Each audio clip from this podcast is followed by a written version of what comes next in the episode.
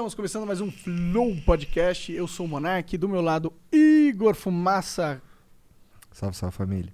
É vapor, na verdade, né? É vapor. E hoje a gente tá com o grandioso Marcelo Tass. Cara, obrigado pra caralho por estar aqui, cara. É tipo, Eu tô- caralho, tô conversando com o Marcelo Tais. Eu estou muito honrado de estar nessa sauna com você. É realmente. Bom, aqui tá todo mundo de roupa ainda, né? Por enquanto. Bom, mas antes de a gente continuar essa conversa super foda, a gente tem que falar do nosso patrocinador, que é a Exit Lag. Se você tem problema de conexão nos seus jogos online, tipo Fortnite, League of Legends, Call of Duty Warzone, todos esses aí. Tá problema de lag, se o personagem tá travando, tá demorando pra conectar nos servidores, tá esquisito, Qualquer caô. testa a Exit Lag. Você tem três dias grátis, não precisa pôr cartão de crédito. Tem que baixar o aplicativo lá, é, o programinha, e cadastrar sua conta. Funcionou? Perfeito. Aí você põe o cartão de crédito e vai jogar liso do liso do liso do liso do liso. Pois é. Obrigado aí, Exit Lag. Valeu. Um beijo pra vocês. Se você quiser mandar uma pergunta pro Marcelo Taz ou pra gente, você pode mandar por 300 bits através da Twitch. As cinco primeiras perguntas são 300 bits, as cinco, ah, as cinco seguintes são 600 bits e as cinco últimas são 1.200 bits. A gente tem um limite de 15 perguntas.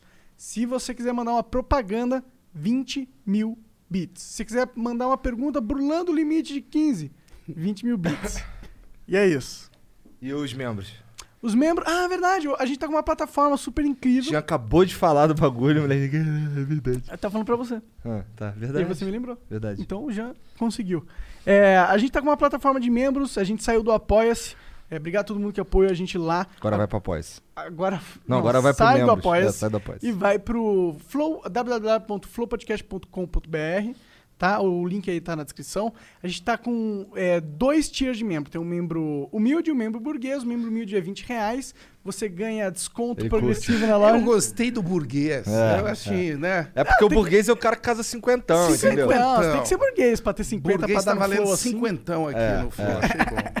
E aí, o que, que, que, que esse cara ganha? Então, o humilde ele ganha desconto progressivo na loja, ganha acesso ao mural ah, e ganha também acesso aos sorteios. É, muitos convidados vêm aqui, eles trazem livros. O Marcelo prometeu um livrão pra gente, pica com o, Ma- o Marcelo, o Mário Cortella. Isso? É. Mário Sérgio Cortella. Exato. E ah, então, se você quiser ter acesso a esses prêmios incríveis que os convidados trazem pra gente, basta também. Mas quem vai ter acesso? O burguês Os ou dois. o humilde? os os dois. dois. Porém, Ah, é? o burguês É tem. que o burguês tem mais vantagem. Ele, Ah, tipo, ganha. Por mas- exemplo, o humilde ganha um ticket pra participar, o burguês ganha dois. Meu Entendeu? Deus, mas isso é uma injustiça social. Por quê? O cara casou vintão, ele ganha um ticket. É o cara casou. Não, é Então- justo, é justo, é justo. É, é transparente. É transparente, é. transparente. É. E, ah, e, e de três em três meses o burguês ganha adesivos exclusivos, todos os de três em E, três o, e é também o desconto do progressivo do burguês é maior. É o dobro. É o dobro. Ser burguês é melhor. E uma camisa polo também, ele ganha. Pois é, precisa ganhar uma Precisamos camisa fazer, polo, umas coxinhas, né? Umas coxinhas, a gente podia dar uma zoada, né? Bom, e é isso, basicamente. Temos isso, o né? canal de cortes, Cortes do Flow, melhores momentos de todas as conversas nossas, inclusive essa aqui está no Cortes do Flow. Procura lá, Cortes do Flow. Cara, é, eu tô focado em qualquer... De, quando surgir a oportunidade, eu vou mandar um... Porque sim. Essa é clássica mesmo. Essa é clássica e É. antiquíssima, né, cara? É, esse, isso tem. Isso é 94, você acredita? Caralho, em 94 eu tinha 9 anos. Eu Eu estava tinha na, eu tava na Copa é, dos Estados Unidos, trabalhando na cobertura Aham. e escrevendo esse quadro. Eu lembro disso, porque foi a primeira vez que eu tive América Online. Foi a primeira vez que eu tive e-mail. E Famosa AOL. AOL, É. exatamente, que era o Google da É. época, era super poderosa. E aí o, o Telekid, né, estava sendo gestado, já tinha rolado o convite do Cal Hamburger, que dirigiu o Castelo, e tinha surgido a ideia do personagem. TV Kid, o que que é isso? O Telekid, é o- Telekid. É, o, cara do Porque Sim Não é Resposta. E, Entendi. Eu e- não lembrava disso, não, Não, sabia nem que ele tinha um nome. esse foi um problema de marketing É? do Telecurso, do Telekid. Aham. Não vou confundir os projetos. Porque o professor Tiburcio, por exemplo, ninguém esquece o nome. Exato. É um ótimo nome. Porque tem a vinheta. Professor Tiburcio, né? Olá, classe. Olá, professor Tiburcio. Então, é legal entender a comunicação, né? É um mistério, né? A comunicação. Aliás, é um mistério estarmos aqui no Flow. Tudo né? é um Que mistério. mim é um grande Que mistério. sucesso. Pois Parabéns. é, cara, obrigado. Obrigado. O visto do Marcelo Tais é algo. Não, É, verdade, realmente, cara, né? É muito legal. Mas o Telekid, só para não perder o- o- a história, Sim. é, ele entrou no castelo é, assim meio de intruso, porque o projeto já estava criado. Já existia o Nino, já tinha todo mundo, né? Já tinha o o próprio castelo, já tinha três episódios prontos. E aí o Cal, eh, eu morava no Rio nessa época, naquela cidade pacífica. Em 94 era uma outra cidade, É sem dúvida. Ah, era mais seguro? É, era. era É, andava assim, na rua, pô. Era, mas só que não muito. É que né? assim, é, como eu sou da, do- do- da Zona Norte ali, o caralho, É. pra mim a diferença que eu, que eu percebi foi É. brutal, sabe? É. Ao longo dos anos, assim, sei lá, quando eu saí de lá em 2016, nossa, era assim, tipo, em 2005, 2006, a gente parou de sair na rua, É. entendeu? Não tinha mais papo de Mas você sabe que quando eu morava no Rio nessa época foi quando eu vi um tiro pela primeira vez assim ao vivo na minha frente e ainda o cara atirou e a bala pegou na calçada em Copacabana. Eu morava na Ministro Viveiros de Castro. Ali bem, né, Curtiu muito ali a Prado Júnior? tu? Prado Júnior, eu morava ali. E aí, cara, eu indo pra praia à noite, pra caminhar na praia, tudo. Aí eu vi um. Tinha um gringo e tinha, assim, oito moleques em cima dele, roubando, enfiando a mão. Parecia assim um. Parecia um Walking Covid. Dead. Parecia um, um elefante ah, e os leões. E os. E o gringo, obviamente, bêbado, né? Ali em Copacabana, saiu ali num lugar, boêmio e tal. E os moleques tentando enfiar a mão em todos os orifícios do, Do gringo. do gringo. E aí chega um soldado, a lei, atirando. Caralho. E eu indo pra praia, cara. Eu só queria caminhar. E aí eu, puta, primeira vez que eu vi tiro assim, vindo na minha direção, né? O cara, pá, pá, pá, aquele barulhinho de revólver fajuto. Não é aquele de videogame que faz aquele Ah, barulho. aquele. né? E aí a bala pegou na calçada e eu senti na minha perna, assim, sabe? Um- não a bala, mas. Um enfim, ventinho. Um, um- um- talvez um caquinho de, cal, Pode de crer, calçada. pode crer. Entendeu? E puta que pariu. É- Era o Rio Pacífico de 94. Caralho. Antes do, antes do Telekid, tu já, tu já tá, tinha um lance de, de jornalismo e o caralho, porque tu tava cobrindo a Copa de 94, né? é.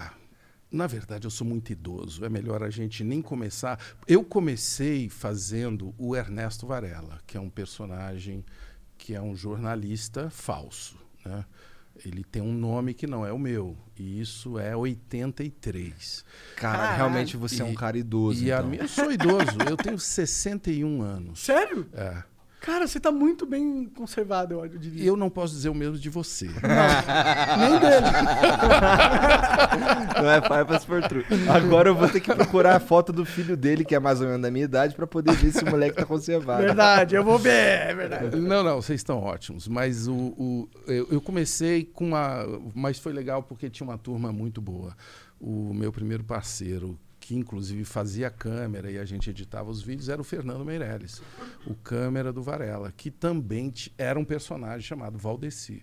Enfim, a gente fez várias coisas, entrevistamos muitos políticos. Naquela época, vocês não acreditam, havia corrupção no Brasil. Uau, não. porque Agora não tem mais. O Bolsonaro falou É, que. ele não acabou tem. com a Lava Jato porque acabou com a corrupção. enfim, É. Mas então eu comecei bem antes do Telekid. Depois teve o Tiburcio, que foi muito. Sem o Tiburcio não teria o Telekid. Né? Isso era TV, você tava falando na TV? TV. O, Como o- que era trabalhar nessa época na TV brasileira? Como Cara- que era a TV brasileira? Cara, nessa parecia que a gente estava no YouTube, só que não tinha YouTube. Então a gente tinha que ficar batendo na porta das TVs. O grupo nosso chamava Olhar Eletrônico, então eram várias figuras vindas de vários. Que nem esses vagabundos que estão aqui, Aham. é, que não estão aparecendo. Vocês não fazem ideia da quantidade de escravos que existem aqui ao redor para que esta transmissão aconteça. Né? Pior que hoje em Tem o chefe dos escravos ali. Tem ali. Tem, então todos ali. É sabe que eu não lido com os escravos, né? Eu deleguei essa função pra aquele cara ali. É ele que lida Ah, ele com é o os escravos. senhor dos escravos, É, eu tô vendo. Ele é o. Senhor de engenho. Não, é o. Capitão do Mato, é o Jean. Capitão do Mato. É. Mas enfim, o olhar eletrônico era esse grupo, assim. É tipo essa galera. Só que é engraçado você perguntar isso, porque nós ficamos batendo na porta das emissoras. Ninguém queria colocar aquela louco, porque eram vídeos bem radicais. Ninguém queria colocar no ar. E aí, finalmente, assim, a última emissora que a gente estava tentando, a TV Gazeta, grande potência, hoje, mas na época mal pegava na Avenida Paulista, colocou os primeiros vídeos nossos no ar. Maneiro. E hora. foi bárbaro, porque foi bem radical. É, o Goulart de Andrade, eu não sei se vocês Não, chegaram. não. O Goulart de Andrade teve um programa chamado Comando da Madrugada, era um cara bem mais velho que a gente, ele tinha, já tinha feito coisas na Globo aqui de São Paulo na madrugada. Era um cara bem marginal, assim, aquela TV marginal, bem. O Goulart tinha alugado todos os horários da TV Gazeta e tinha lá um monte de horário vazio. E falou: vai lá, pessoal. Vocês vocês não querem fazer televisão? Vocês estão aí reclamando que quer fazer televisão? Vai lá. Só que ele falou isso numa quinta-feira. E, e falou que a gente tinha que estrear na segunda-feira, duas horas ao vivo. A gente nunca tinha feito televisão. Fomos lá, deu tudo errado e por isso deu certo. Entendi. É igual vocês, é muito parecido. E, e o que, que É você... bem parecido. Deu tudo errado e por isso deu Mas certo. É verdade mesmo. É. E o que, que era essas duas horas? Não era programa? nada, não tinha nome o programa. Não tinha nome. E a gente convidou o nosso amigo mais bonitinho para ser o apresentador. Nunca tinha feito nada, né? E a- nós já fazíamos muitos vídeos, tinham vídeos incríveis. A gente estava já há uns dois anos. Vocês conhecem essa história, né? Você fica uns dois anos ralando, não acontece nada, até que, enfim, alguém te abre um espaço. E aí a gente queimou em um mês todo o nosso esforço de produção. E aí é que ficou legal, porque aí a gente tinha que improvisar, tinha que inventar. assim. E aí surgiu o Varela, por exemplo, porque eu não aparecia na frente da câmera.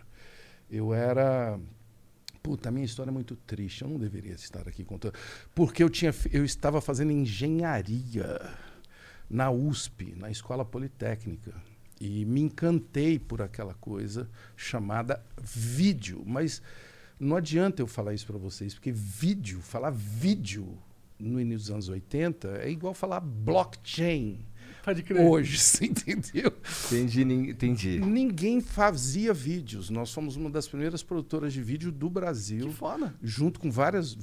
Tinha um movimento chamado Produção Independente, né? É, TV Tudo, Tadeu Jungle, um monte de artistas, Aguilar, um monte de artistas né, fazendo vídeo. Só que nós tínhamos essa intenção de televisão, de falar com muita gente. E, e foi isso que nos moveu, cara. E, e da onde esse sucesso inicial te levou pra. Como que foi caminhando essa história? Então, muita pancada, né? O Varela foi um personagem que entrevis- começou entrevistando ninguém, porque eu era muito tímido, e aí eu fazia textos que eu pudesse falar só para a câmera, textos de humor, tal, falando de economia, de política e tal. Aí um dia eh, o Moraes Moreira ia fazer um show na USP, né? Eu estudava lá, a maioria de nós estudávamos por lá, num circo. E ia ter uma coletiva do Moraes. Aí alguém nos avisou, ó, vai ter uma coletiva do Moraes Moreira. Aí eu fui vestido de Varela com o Fernando, né? E aí na hora que acabaram as durante a coletiva eu não tive coragem de perguntar para ele nada. Aí na hora que acabou a coletiva eu cheguei lá assim, ô Moraes, pô, será que você pode eh, falar com a gente e tal? Aí ele perguntou, qual é seu nome, garoto? Eu falei, Ernesto Varela. claro, pode fazer. Eu falei, cara, ele acreditou que eu sou Varela. E aí, enfim, comecei a entrevistar eh, figuras, né, como Moraes. E, e aí, na hora que eu vi, eu já estava entrevistando político. E aí, o Brasil, naquela época, eu já falei, estava passando por um período de corrupção Aham. e de, obviamente, saindo de uma ditadura. Estou falando de 83, 84, 85. E aí, enfim, fiz uma entrevista que ficou muito marcante, que é a do Maluf. Né? Ah. Que eu Qual, qual foi essa entrevista?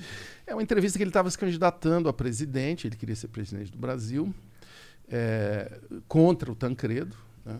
e, e havia assim, rumores de que ele era corrupto. Nossa. Não. o Maluf? Havia, havia, havia rumores. E naquele dia especificamente era o dia do aniversário dele. Né? A gente estava em Brasília E era o dia do aniversário do Maluf e um é, colega dele, um partidário dele, chamado Antônio Carlos Magalhães, Já ouvi falar esse nome. que era o grande coronel da Bahia, né? E da política brasileira durante muitas décadas, disse que ele era corrupto. Nossa. Eu falei, não é cara. possível, mas não é possível, porque agora o amigo dele disse que ele é corrupto, né? E aí o Fernando falou, cara, nós temos que ir lá, vai ter a coletiva do Maluf, nós vamos lá. Só que no meio do caminho a gente parou numa padaria e compramos um bolo, porque era aniversário dele. Ah, Mas um bolo horrível, um bolo azul. Sabe aqueles de padaria? O cara foi lá e escolheu o pior bolo que tinha. Pior e assim, o que mais ficaria bonito na câmera. chamasse atenção. É, colorido. Fernando sempre com o seu olho de cineasta, né? Aí na hora que a gente chegou, tinha um monte de jornalistas. Quando eu cheguei com o bolo, foi assim um alvoroço, porque eu já era conhecido em São Paulo, mas em Brasília ainda não. Aí chegamos lá, os jornalistas ficaram em dúvida se eu era a favor do Maluf, se era uma armação, não sei o quê. E eu não tive dúvida, botei o bolo em cima da mesa e Parabéns. puxei um parabéns. Aí pronto, né? Aí a gente ganhou ah, Acesso. a brecha para conversar com o cara. E, obviamente, fui muito trollado ali. Quem é você? Quem é você? Você é do Maluf? Você não sei Pelo quem." jornalista. Pelos jornalistas. É que não sabiam. Eles, Claro. tinham, eles tinham até razão, né? Poderia ser. O cara enfim. vem, pega um bolo e canta parabéns pro cara. Não, e eu fiz os jornalistas cantarem. Aí Ah! todo... os caras todos constrangidos. caralho. Vamos lá, gente. E o Maluf ficou sem graça também, porque ele não esperava, né? Caralho. E aí o cara cantou parabéns pro maluco, daqui a pouco ele tá lá fazendo perguntas bizarrésimas pro Não, maluco. aí foi. Aí foi quando eu fui fazer a pergunta, é, eu, eu falei, doutor Paulo, tal, tem- eu, eu tinha preparado assim umas 12 perguntas, né? Só tem um minuto, só tem um minuto. Falou, pô, doutor Paulo, por favor, não, não, é um minuto, um minuto, um minuto, um minuto. Aí eu fiz a pergunta mais importante, né? Doutor Paulo, é verdade que o senhor é um ladrão, né? Eu fui assim, eu tive uma objetividade. E com essas palavras, eu, eu falei, doutor Paulo, as pessoas dizem que o senhor é corrupto, que o senhor é ladrão. É verdade isso? E nós temos, assim, à época, ninguém fazia perguntas assim, né? A televisão ninguém mandava real. a televisão era muito quadrada e, e não tinha essa guerrilha, né? não tinha esse ambiente que nós estamos vendo aqui hoje, com, né, com vários canais, com opinião livre. Não tinha. Eu, a- por isso que eu acho muito positivo e por isso que eu estou aqui. Eu bom. acho que esse ambiente é muito importante, cara, da gente conversar papo reto e vários tipos E, de então, papo. eu acho que a gente acabou trazendo essa ideia desse ambiente e agora estão surgindo outros ambientes né, com a mesma pegada de liberdade. E eu acho que isso vai catapultar em mais liberdade para a comunicação brasileira no futuro. Tomara. Já pensou a doideira? Daqui a pouco todo mundo falando exatamente o que pensa? Seria um problema, hein?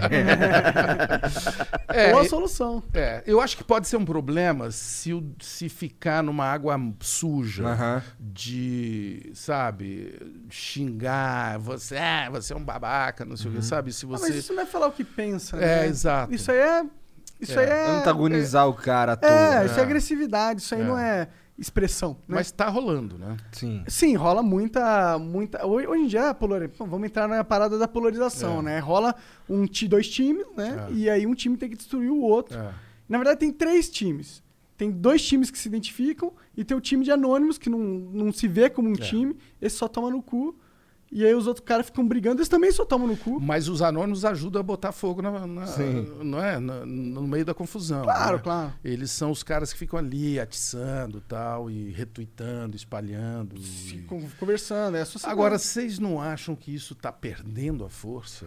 Eu acho A que isso está se tornando cada vez mais forte, pra ser sincero. Mais forte? É. Eu espero que, que, que passe essa onda, mas a gente percebe aqui no, por exemplo, no nosso programa mesmo, a gente tem, a gente passou bastante tempo tendo dificuldade em conseguir acessar um, um outro lado, porque assim as pessoas veem a gente como bolsominions, inclusive, sendo que eu nem. Você tá brincando. Pois é. Mas então dá licença que eu vou embora. Porra, mas, é, mas cara, eu iria embora também, tá ligado? Não, Eu- não, mas isso daí, eu acho que essa história do preto no branco é, é péssimo, né? Pois é, porque assim, eu não, eu, eu nem. Não tem eu não- nada a ver, Pra né? mim, pra ser sincero, quando eu vejo políticos assim, pra mim eu só vejo safado. É. Eu não tenho. Eu não, sou, eu não sou fã de nenhum deles. Inclusive, uma coisa que em 2017 eu fiz um vídeo, na época eu fazia vídeos de videogame, umas opiniões de vez em quando.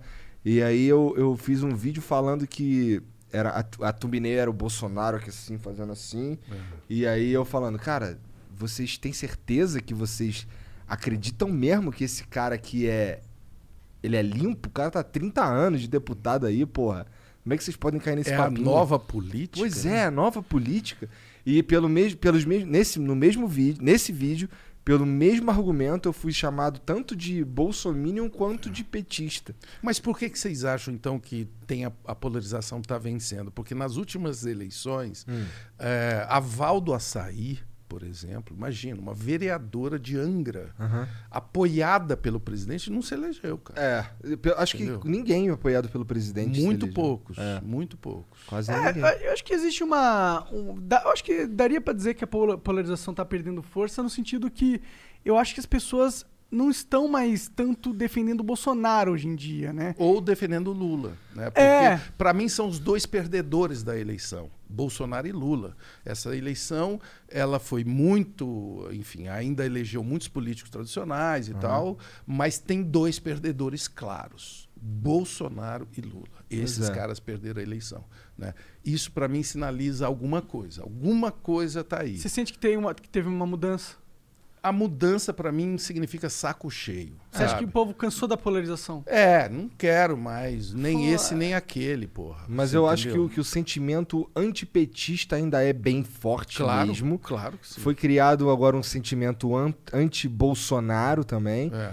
Que é, tinha Também, muita gente que o amava e que de- depois entendeu qual é, né? É, na hora que alguém começa a falar que a cloroquina virá para nos salvar. Ozônio no cu. ah, não, ozônio no cu agora você exagerou. Aí eu não vou mais te voltar em você, né?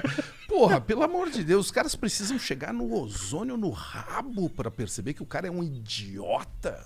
Porque para mim o problema do Bolsonaro é que ele é muito burro. É, esse Eu- o meu problema com ele é menos político E mais tático mesmo. e mais de inteligência. É um cara que não tem nenhuma inteligência. É um cara muito burro. Ele- né? ele tem- Mas ele tem a tática, porque ele tá, como você disse, há 30 anos É. lá só na maciota, rachadinha pra cá, rachadinha pra lá, os Uns troços pequenos, tudo pequenininho, É. um negócio assim muito michuruca, por isso que não é considerado corrupto pela pelos seguidores dele, mas pra mim corrupção, 89 mil é corrupção, Pra caralho, pô. não é? É. 89 mil? Sim. Ou vocês já estão muito Qualquer. Hum, qualquer Não, pelo amor de Deus, cara. Tá mal. Dois reais. Dois reais é corrupção. É só de falar, só de mostrar que o cara tem na índole dele esquemas, É. né, já pra mim quebra toda, Então. toda a percepção do caráter que Cara, você poderia então, ter. se a gente- já que a gente tá falando de Bolsonaro, antes, antes de tudo, antes da, dos 89 mil aparecer, não sei o quê, antes dele ser presidente, lembra de uma entrevista que ele deu falando sobre o dinheiro do,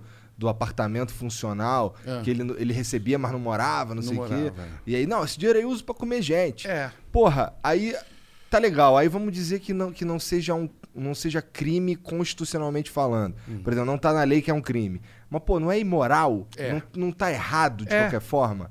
Claro Foda-se que tá errado. Pois é, foda-se que, que não, é, não é crime. Foda-se que assim, isso não, não é por isso que eu vou ser preso. É. Mas, porra, Ética, a moral da- ética, ética? moral, É. você entendeu? É aquilo Acho que, que... o- é, o Bolsonaro deu uma sorte muito grande, porque com a mídia, mídia social e com a proliferação de milhares e milhares de referências, o fator que ficou mais importante na, na, na, na pessoa pública virou autenticidade. E ele calhou de ser um cara autêntico. Pode É. ser uma autenticidade burra, e, e eu É. acho que é por isso que é fácil de ver que ele é um, não é muito inteligente, não é muito sofisticado. Porque eu acho que ele é esperto. Mas veja bem, eu não tenho nada contra a pessoa não ser sofisticada. Não é isso que eu estou criticando nele. Eu estou dizendo que é um cara que não tem mecanismos mentais para ser, inclusive, por exemplo, um psicopata. Porque tem gente que fala que ele é psicopata. Não é. Eu também acho que não. ele acho que não ele é, é só burro. Não Não, porque psicopata precisa ser inteligente. É só você dar um Google, você vai ver. O psicopata é um cara dotado de muita inteligência que arma cenários muito sofisticados. Ele não é um psicopata. É por isso que eu acho que eu vejo uns caras falando que o lance dele lá, beber leite, era uma saudação aos nazistas e tal, ou ao neonazismo. Eu falei, cara, acho que vocês estão acreditando Era demais só o no dia Bolsonaro. dos, dos é produtores só- de leite, tá o, ligado? Bolsonaro, o Bolsonaro ele não consegue pensar num bagulho tão profundo assim. Aí você toca num assunto muito importante. O quanto que quem fica criticando o Bolsonaro, por isso que eu, eu tomo muito cuidado até para criticar o Bolsonaro, porque quanto que nós somos responsáveis, sabe, por falar, o outro cara fala, porra, se eles estão criticando, então eu vou é votar É, no cara, entendeu? O quanto que aquele chiqueirinho que ele fez ali no Alvorada, que ele falava com a imprensa, É. e a imprensa inteira ficava lá com os microfones para ele. Eu acho aquilo foi um erro é tremendo da imprensa de ter dado tanto palanque para ele. E são queridos amigos da imprensa com quem eu já conversei sobre isso. Lá no Provoca eu conversei sobre isso eh, com, a, com, a, com a Patrícia, que é uma jornalista da Folha super premiada eh, e que denunciou, inclusive, todo o esquema de WhatsApp daquela eleição e tudo mais, eh, que tem um livro maravilhoso que chama Máquina do Ódio, né? Patrícia Campos Melo. E falei com ela, falei, cara, você não acha que os nossos queridos colegas deram muito palanque com aquele chiqueirinho? Parecia a escolinha, né? Do, eu nem vou falar da escolinha, parecia um programa de humor de, muita, né, bizarro, Mas ele- onde tinha uma claque, ele falando aquelas merdas e uma claque, ah, mito, mito, e a imprensa brasileira sendo humilhada ali, cara. Isso é verdade, né? Entendeu? Você não acha que isso serviu também? Tanto que agora Eu acho que foi uma avidez. pararam, cortaram esse palco dele. uma né? avidez assim meio demais de tentar mostrar para a sociedade o quão incapaz ele é. Só que o que acontece? Você acaba, eu imagino que as pessoas que acreditam e que gostam do Bolsonaro, elas gostam dele exatamente por causa disso. E Uhum. quanto mais você demonstra isso, Isso. e mostra que ele de fato é assim, acho que mais as pessoas gostam Tá dele. vendo? Então, é isso que eu tô falando. O cara aparece no Jornal Nacional, aparece no Jornal da Cultura, aparece todo dia falando aquilo, o cara fala, aê, Meta, é isso aí, é. O cara foi pra, pro Jornal Nacional lá mostrar o piruzinho do, do carinha e todo mundo ficou puto porque ele pegou o livro, não sei o quê. Sendo que, assim, quem gosta do Bolsonaro gosta Gostou mais exatamente daquilo ali. É, então, é a lacração é, dele. é né? peri- Que é um perigo essa porra de fato. qualidade. É, eu acho que a mídia ela teve um trabalho ruim também em justamente criticar, antes até ele de se tornar presidente, né? Porque muitas vezes as críticas eram, elas, elas não eram críticas que faziam sentido mesmo, tá ligado? Eram críticas que, tipo, eu não lembro exatamente o que, que eles ficavam.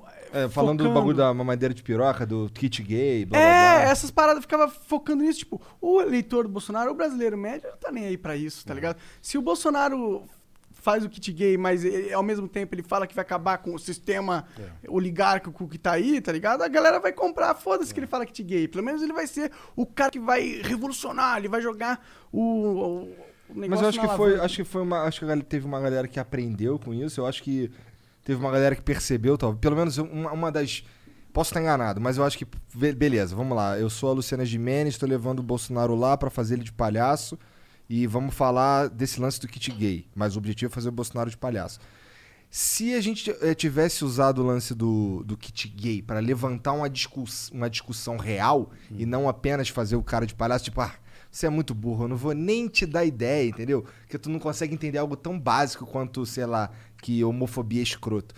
Seria, eu sinto que teria mais valor se a gente tivesse usado todo aquele discurso ali para levantar uma discussão sobre homofobia mesmo, ou sobre eh, o que de fato estava rolando ali, e não só pintá-lo como um palhaço, porque é é exatamente isso que a galera tá procurando nele, sabe? É um cara É. que, eu não sei, acho que o a- a- a fa- fazer uma discussão real em volta do problema de verdade, talvez fosse um caminho melhor. E talvez, é, e eu tenho, assim, eu, eu tenho muita crença que o problema é muito mais embaixo. Não adianta querer mudar quem está no poder. Você tem que mudar quem vota. Exatamente. É, e aí é um caminho muito longo. Sim. Sabe? Então, é, eu lembro que no, no, no, CQC, por exemplo, o pessoal chegou a falar que não, o CQC que preparou, Elegeu o Bolsonaro. É, preparou essa plataforma. Eu não concordo com essa ideia. Bolsonaro. Não, mas assim, é, Eu discordo. ele apareceu ou não apareceu no CQC? Bom, ele apareceu e muita gente, né? Não só ele. Aham. É, por que o CQC? Eu acho que tem um mérito ali que nós revelamos o baixo clero. Ele nunca aparecia na televisão, o baixo clero, né? O baixo É. clero nunca era entrevistado. É. Então o Brasil achava que Brasília eram aqueles caras bonitinhos Aham. do PSDB, do PT, né? Que querem Engravatadão, engravatadão, todo querem o bem do Brasil. É. Aqueles 15 caras ali, o aqueles resto. caras que apareciam no É. jornal, editados e tal. O CQC botou eles sem edição É. botou aquela brutalidade. Uhum. Eu lembro que nós fizemos uma vez um vídeo no programa que era uma campanha para incluir um litro de cachaça na cesta básica. E mostramos que dá para conseguir. A gente mostrou, botamos umas meninas, todas assim, eh, chegando nos deputados, eles assinavam, entendeu?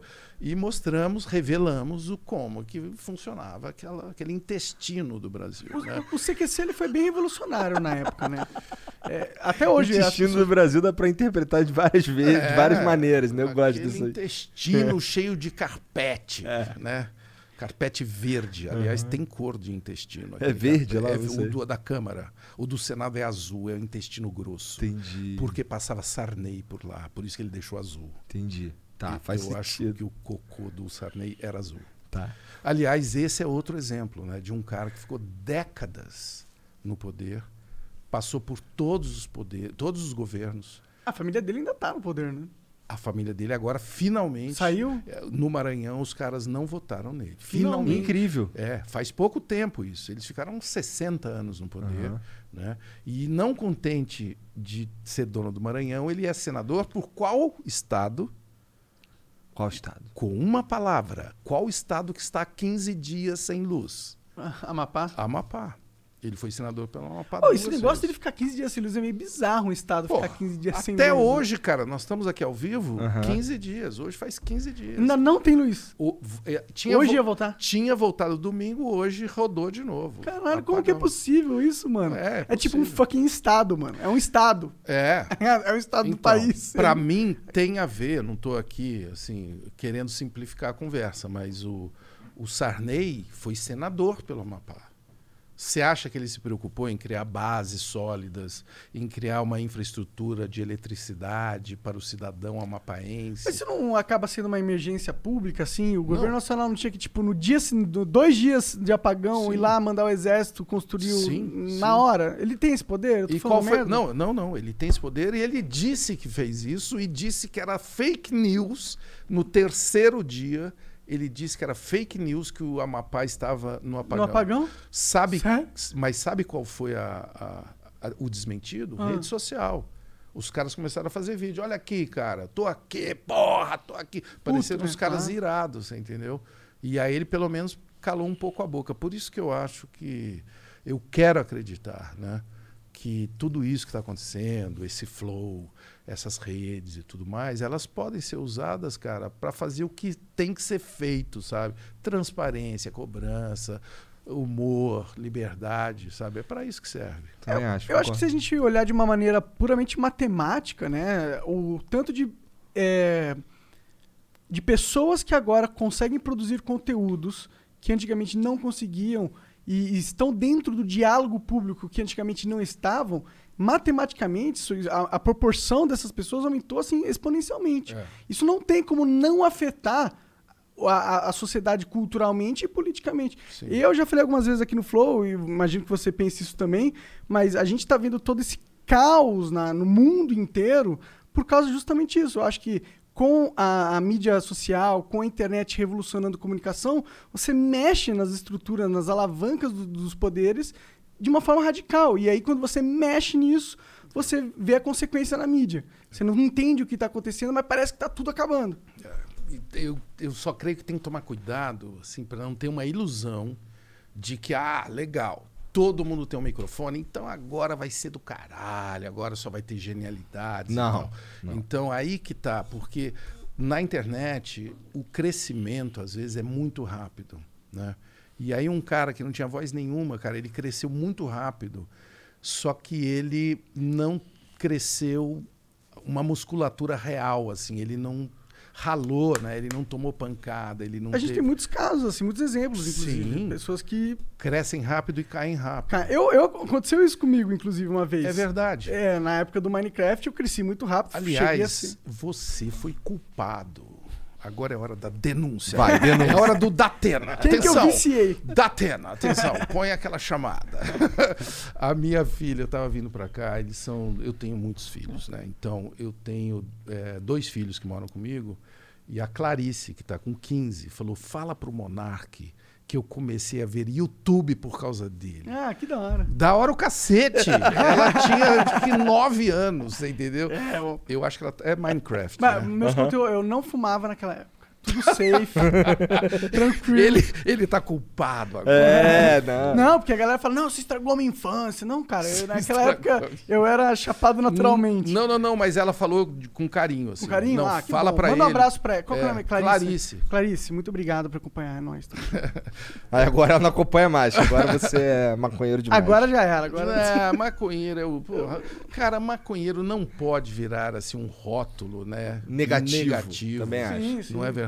Aliás, está na hora de falar seriamente sobre maconha. Tá sobre- mais do que na hora, já passou da hora, né? Isso, é claro, e principalmente a descriminalização e, e o uso, né, o uso recreativo, a- as quantidades. Se a gente não falar com transparência, cara, vai continuar punindo, é, inclusive dependentes químicos, porque não é o caso da maconha, porque eu não sei se você já teve uma overdose de maconha. Nem é possível, É Existe. impossível, é impossível. Mas o Monark é possível com o Monark? Eu, eu, Não, eu já não, não é tentei, já tentei. Você já tentou, mas Nunca não consegui, rolou. né? Cara, teve uma vez que teve o, quando a gente morava lá em Curitiba, o gato dele morreu e ele chegou lá em casa devastado.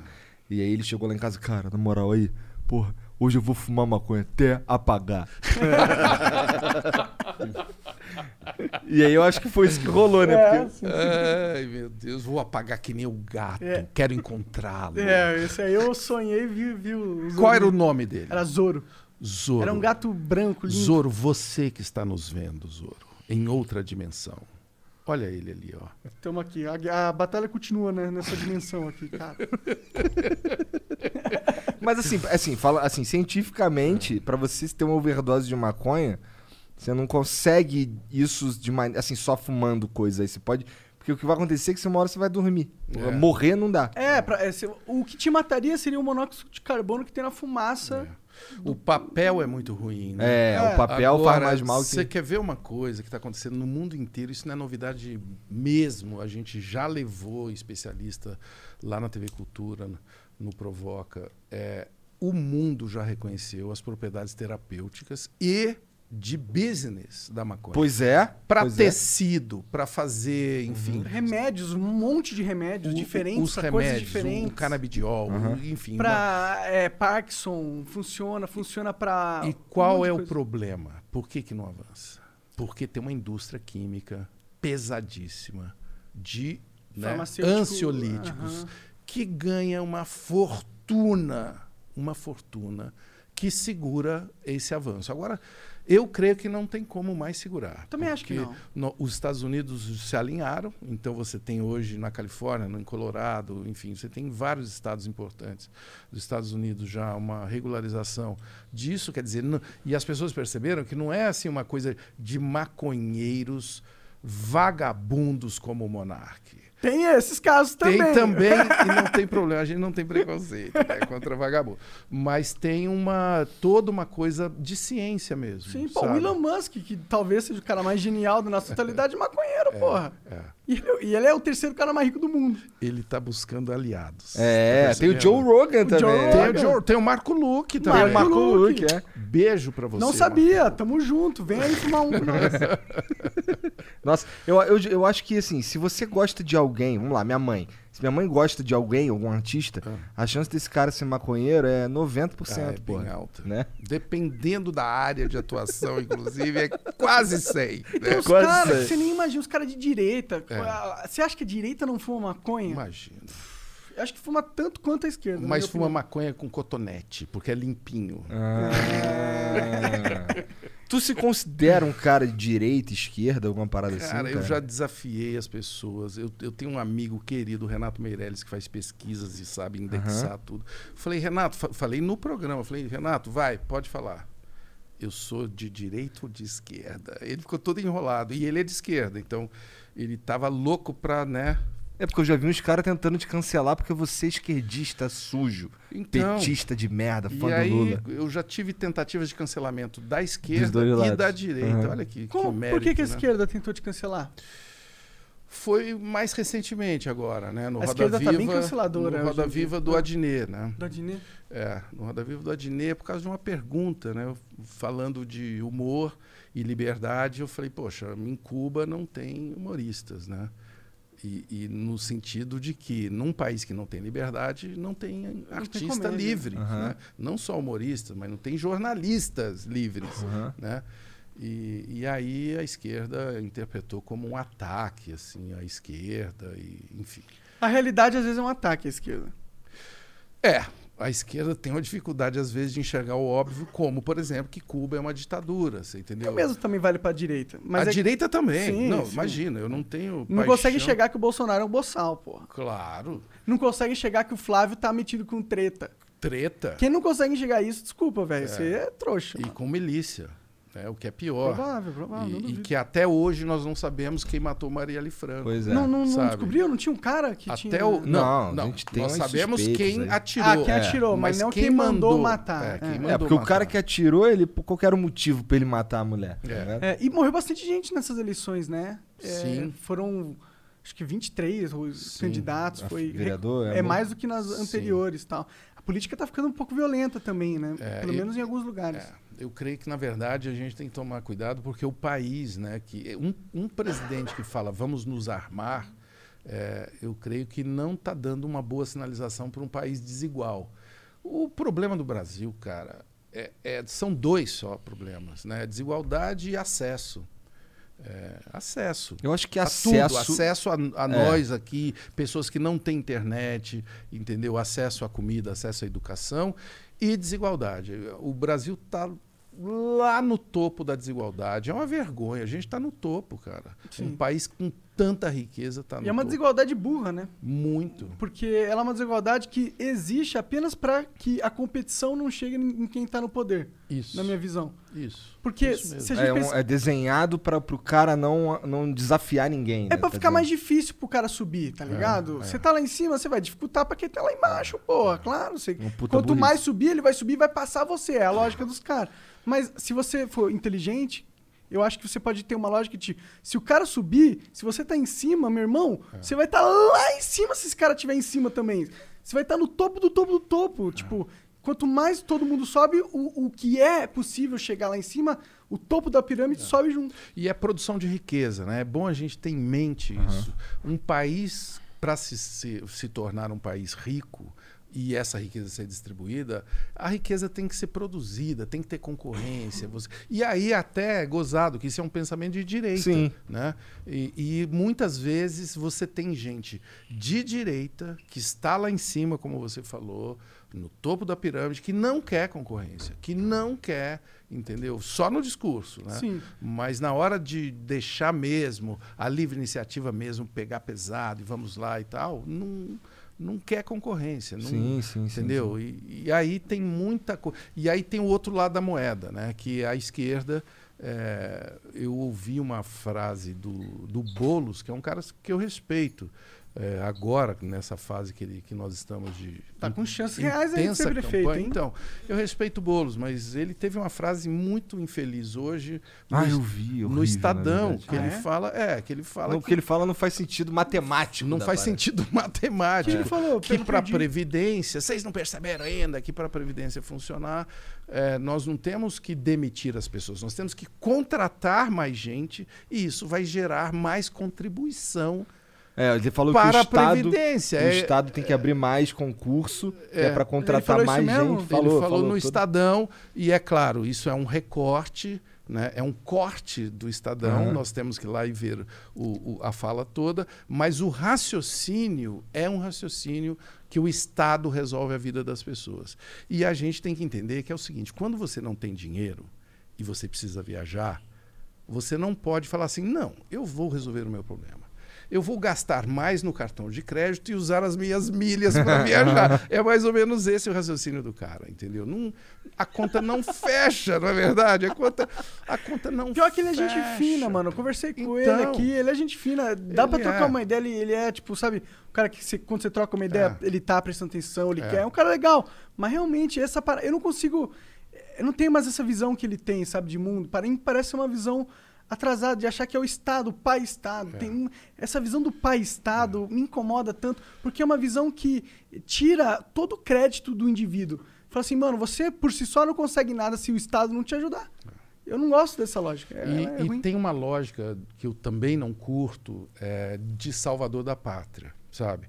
E, e no caso dele, nem é o caso, porque ele ainda está muito no começo da carreira política dele. Mas ele, o, quem é o ídolo dele? O Lula. O, Lula. Então, cara, o Brasil precisa se libertar desses ídolos, né? De, de barro, diga-se, desses santos do pau oco. Ele né? meio que se, ele se porta um pouco como protótipo de Lula. Ele, É. ele quer, fu- ele sente que o Lula é, existe um vácuo, né, no, no, no papel que o Lula representava É. para a esquerda e ele quer, ele quer, ele quer preencher esse vácuo. Quanto a isso, eu acho legítimo. Né? Existe um vácuo na esquerda, ele está procurando ocupar de uma forma legítima.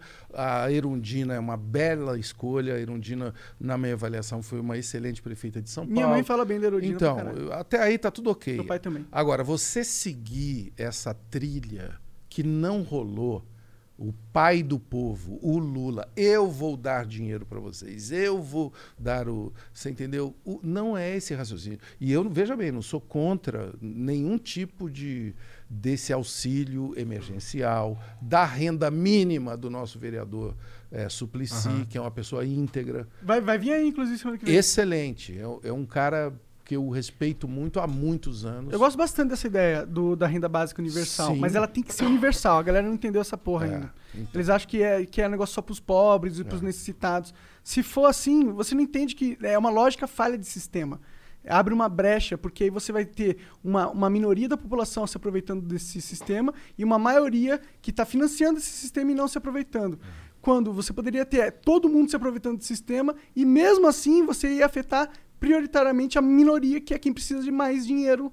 Porque um bilionário recebendo um auxílio mínimo, ele vai cagar pra esse dinheiro. Mas é O importante que ele Suplicy receba. vai explicar tudo para você. Pô, quero, quero muito Vocês- esse papo. Vai ser um programa de cinco horas. Boa. Maravilha, até porque Boa. ele fala bem devagar, Ele né? é bem ágil. vai ser legal e vai cantar, obviamente, Blowing the Wind. E vocês vão precisar de. Vou trazer o Supla aqui pra tocar um violão enquanto ele ah, canta. Isso é importante. Pois é. Isso é importante. Super figuraça. É. É, e e esse, essa história do CQC, mano? Diga. É, teve Porra, várias... rapi- Posso só perguntar um bagulho Pode, pra ele por antes de- favor, deixa eu rapidão, pegar uma água. Rapidão. Tu falou que, o, que esse lance de armas e tal do Bolsonaro lá. Hum. Por que que tu acha que as pessoas se armarem é, um pro... Porque, veja, minha visão é a seguinte. é, geralmente, quando, quando tem uma questão política ou qualquer, de qualquer moral, qualquer coisa, a primeira coisa que... O meu primeiro filtro é se a é, liberdade. Esse, é o, esse é o meu primeiro filtro. É, veja, voto obrigatório. Por que, que eu não gosto? Porque cerceia a liberdade. Pô, se, pô, só não quero votar, ou sei lá. Ter arma ou não, fumar maconha ou não. No caso da arma, eu, eu, eu tendo a ser favorável porque o meu primeiro filtro é liberdade. O que que tu pensa disso daí? Então, eu tô junto com você no voto obrigatório, eu acho. Eu sou absolutamente contra o voto obrigatório. Acho que é antidemocrático. Acho que ajuda a criar curral eleitoral. Também. O Sarney só existe por causa do voto obrigatório. Ele tem um curral eleitoral e vai lá, tem compra de voto. Isso daí tá, Aham. a gente já sabe né, como que funciona. Agora, a questão da arma é, é diferente, porque eu, é, o cidadão tem direito né, de se defender. Uhum. Eu nasci, apesar de não parecer, eu tenho essa cara de finlandês, eu sou caipira, mas assim, do fundo, Do, do, do pescoço vermelho. do pé vermelho, do pé vermelho, lá da fronteira de Minas com São Paulo, Uhum. da região de Ribeirão Preto, de Ituverava. E aí, cara, eu sei a necessidade de arma para quem mora no campo. Uhum. Necessidade mesmo. Às vezes é um animal, cara. Eu, moro, eu já morei em lugar que tinha onça, que, tinha, que você tinha que se defender, às Uhum. vezes, de bicho mesmo. Não vai ser na faca, né? Não vai com ser na onça. faca. Hoje, aliás, é bom dizer dizer, hoje, toda essa zona rural brasileira está sendo saqueada. A polícia não dá conta. É impossível, você entendeu? As pessoas roubam assim os fios elétricos das casas, entendeu? Ah, lá no Rio também, eles roubam fio da, da internet, né, Serginho? Não, mas o Rio não vale, né? O Rio os caras roubaram um viaduto. pô. É. O Rio, o Rio tá em outro nível. O Rio é outro patamar, meu. Porra, agora você nos humilhou aqui. Eu tô falando de roubo de fio Tá, de... desculpa. Pô, os caras roubaram um viaduto, cara. Olha a logística desse roubo, né? Mas... Por que, que esses caras só não estão, sei lá, curando câncer, né, mano? É. Se o cara tem capacidade de pensar num, num, num plano pra roubar o Um viaduto. viaduto, mano. Mano, qual é o modelo de negócio dessa galera? É, Não é muito sofisticado. Por que, que esses caras não estão trabalhando E mais, quem comprou a porra do viaduto? Que mercado é esse? Os caras exportaram um viaduto. Ele botou no Mercado Livre, tem um viaduto de 12 toneladas. Cara, isso é muito bizarro, mano. Vendo pedacinhos. É, eles provavelmente cortaram tudo e venderam. Venderam onde? É, no mercado ideia. negro de metal, sei lá. Caralho. É, Mercado Negro de viadutos. sei. Acho que né? os caras roubaram só de saca. entendeu? Só de Só de saco. saco. Só, vamos roubar, vamos bora roubar um viaduto, bora. Só pra gente comentar. cara. Ia ser legal se eles pusessem viaduto no meio assim das- do centro da cidade, assim, fosse É, embora. uma escultura, né? É. Em homenagem ao- à corrupção. Mas a arma, para não fugir da- do, assunto, é, o jeito com que a arma agora está sendo estimulada pelo presidente, cara, é assim. É, é uma coisa absolutamente é, alucinada, porque qualquer pessoa pode comprar 60 mil munições por ano. Caralho. Porra. As Não, pessoas, é, é demais, as né? pessoas Porra. têm acesso, a- se você provar que você é um atirador esportivo, Uhum. você pode comprar armas de grossos calibres, sabe? E aí o que, que acontece? Não é que você é a favor como você. Eu concordo com você, do cidadão e tal. Isso daí é uma coisa que tem que ser discutida.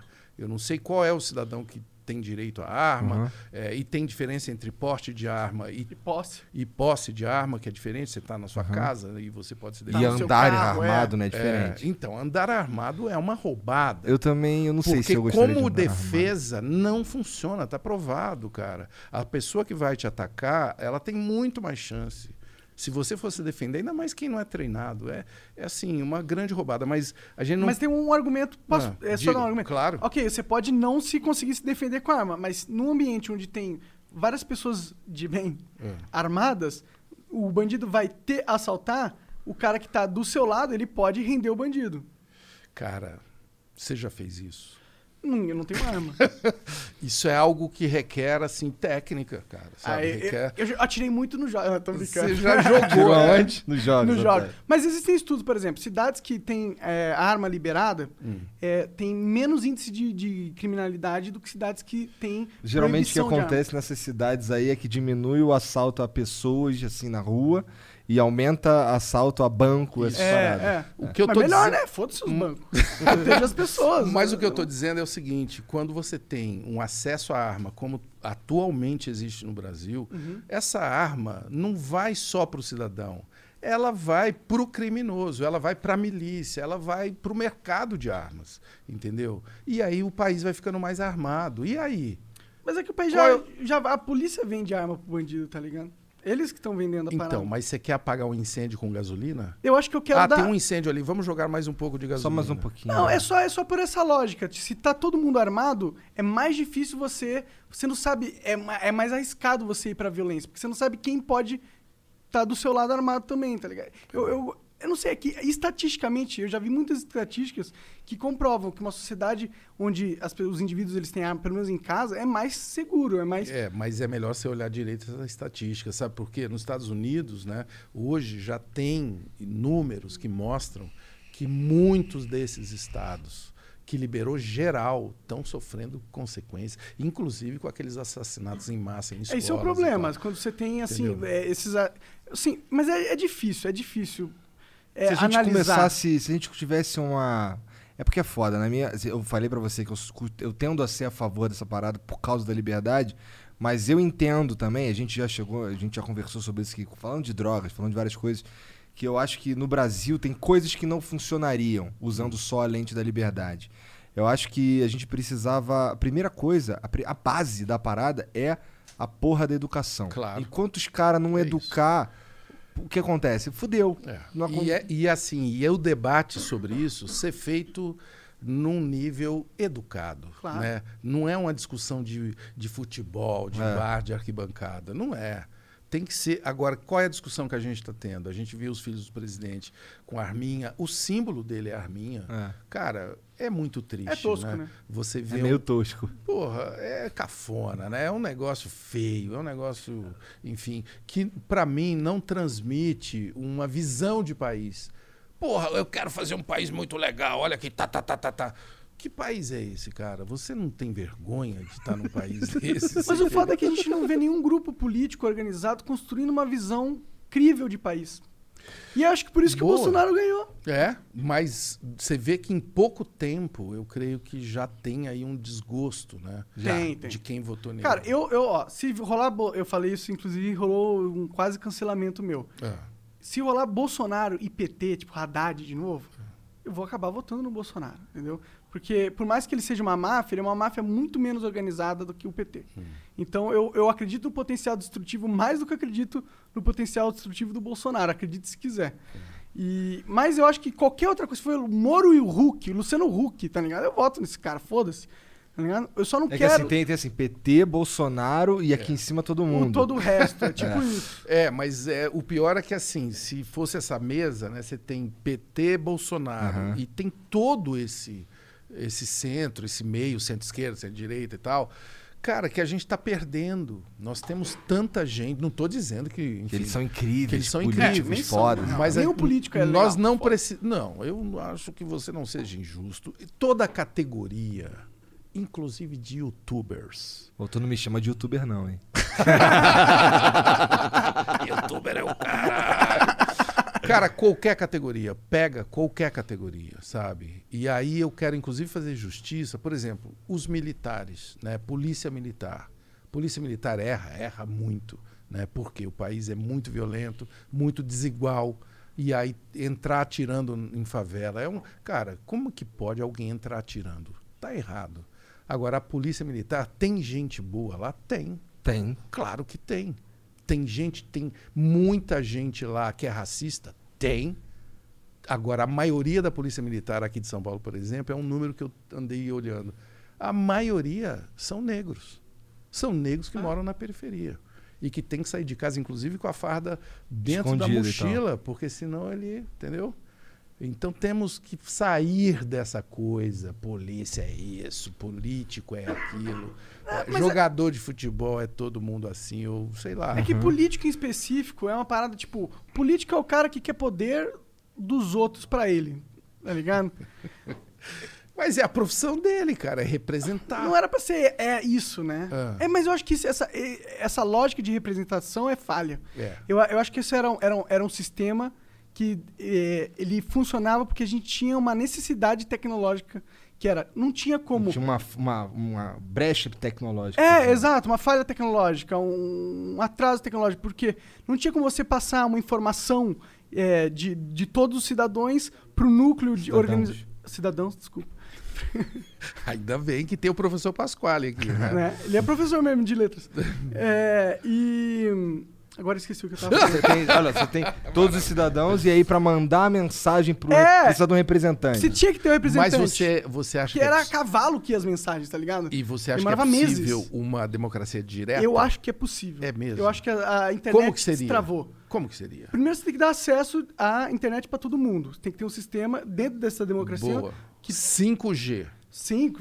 Que, que faz A mais moderna possível. É, né? todo mundo tem que ter acesso, porque não faz sentido Até uma- aí eu uma- concordo. uma Tem que estar no pacote básico. É, exato. Saneamento, educação, internet. É, e Exato. acesso. Estou gostando da sua plataforma. Estamos aqui montando uma candidatura. Aham. Vamos lá. E a gente, tinha, a gente já tinha falado, a gente tinha pirado ano passado Aí. em colocar o Monark em 2022. Vamos lá. É, não, lá. mas eu não quero que eu não quero concorrer, eu quero que essa ideia ganhe. Bora, então vai. É, aí você pega e cria um sistema igual a essas mídias sociais. Hum. Cada um tem o seu perfil.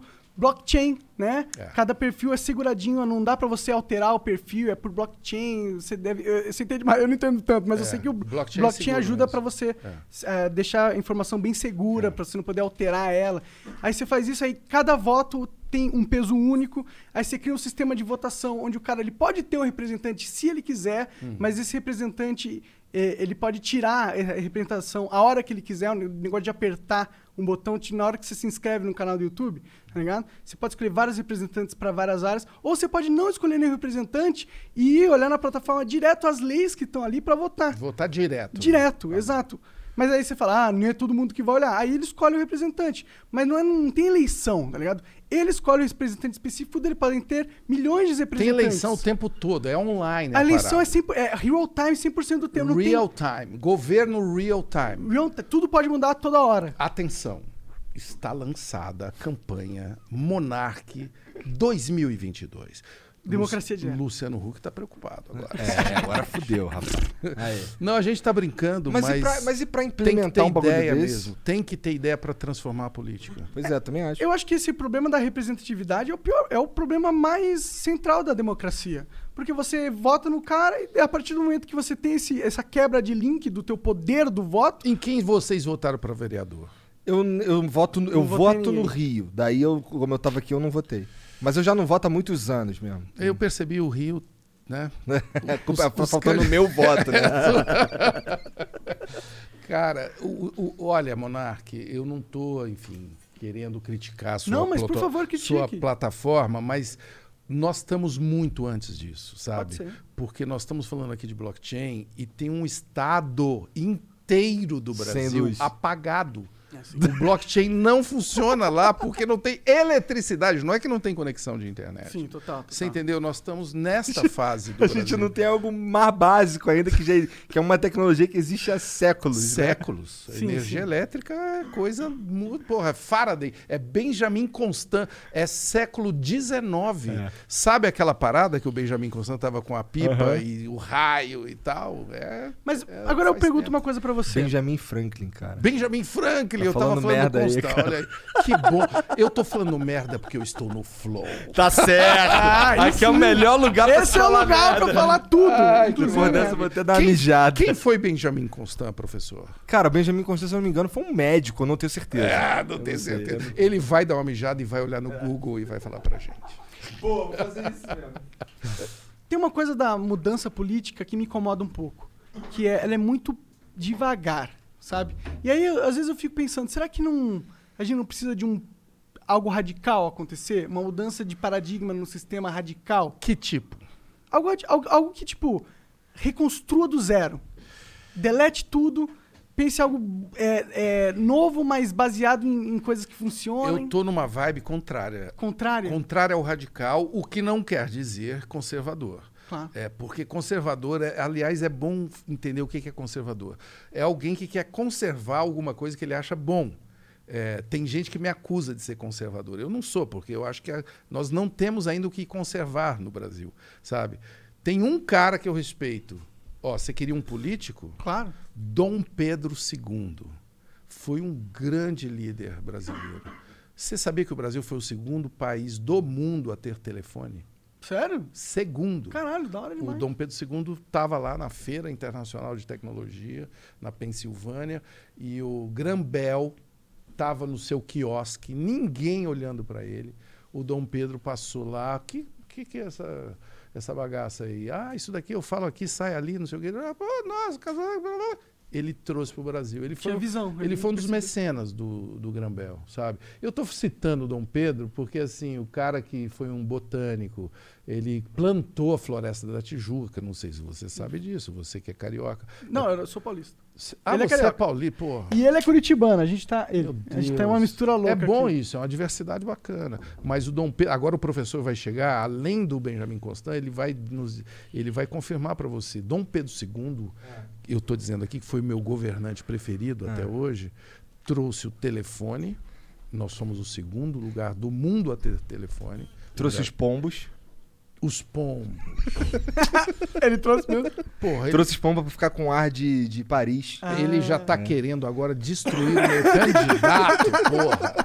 E ele plantou a floresta da Tijuca, cara. Sim. É uma floresta que foi plantada, ele Que era legal. botânico. Não dá pra plantar florestas. Sim, Pô, então vamos plantar umas florestas aí. a né? floresta amazônica foi plantada. Foi plantada? Vocês não sabiam? Gente, vocês são maconheiros e Desse não tamanho. sabem. Não, mas acho que Não, tá tô de falando sério. Não, tô É. falando sério, tô falando sério. Não, tem alguns cientistas, que, aliás, já foram no, no Rogan, Joe Ah. Rogan, é, que contam. essa- aliás, dá um- uma Mas, busca acho lá. eu- Porque o- o- a tese é o seguinte: há 5 mil anos, na Amazônia, existem cidades, res- resquícios arqueológicos de círculos, de paradas Aham. que são impossíveis de serem feitas.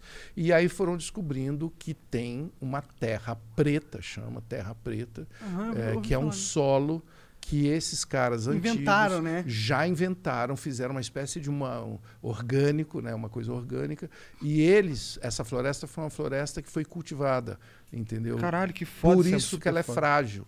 A, a- a floresta amazônica tem uma fragilidade porque é muito pouca terra embaixo das árvores. Se você eh, arranca as árvores, pode virar deserto, porque é muito pequena a Entendi. faixa, a faixa orgânica, a faixa que produz, né?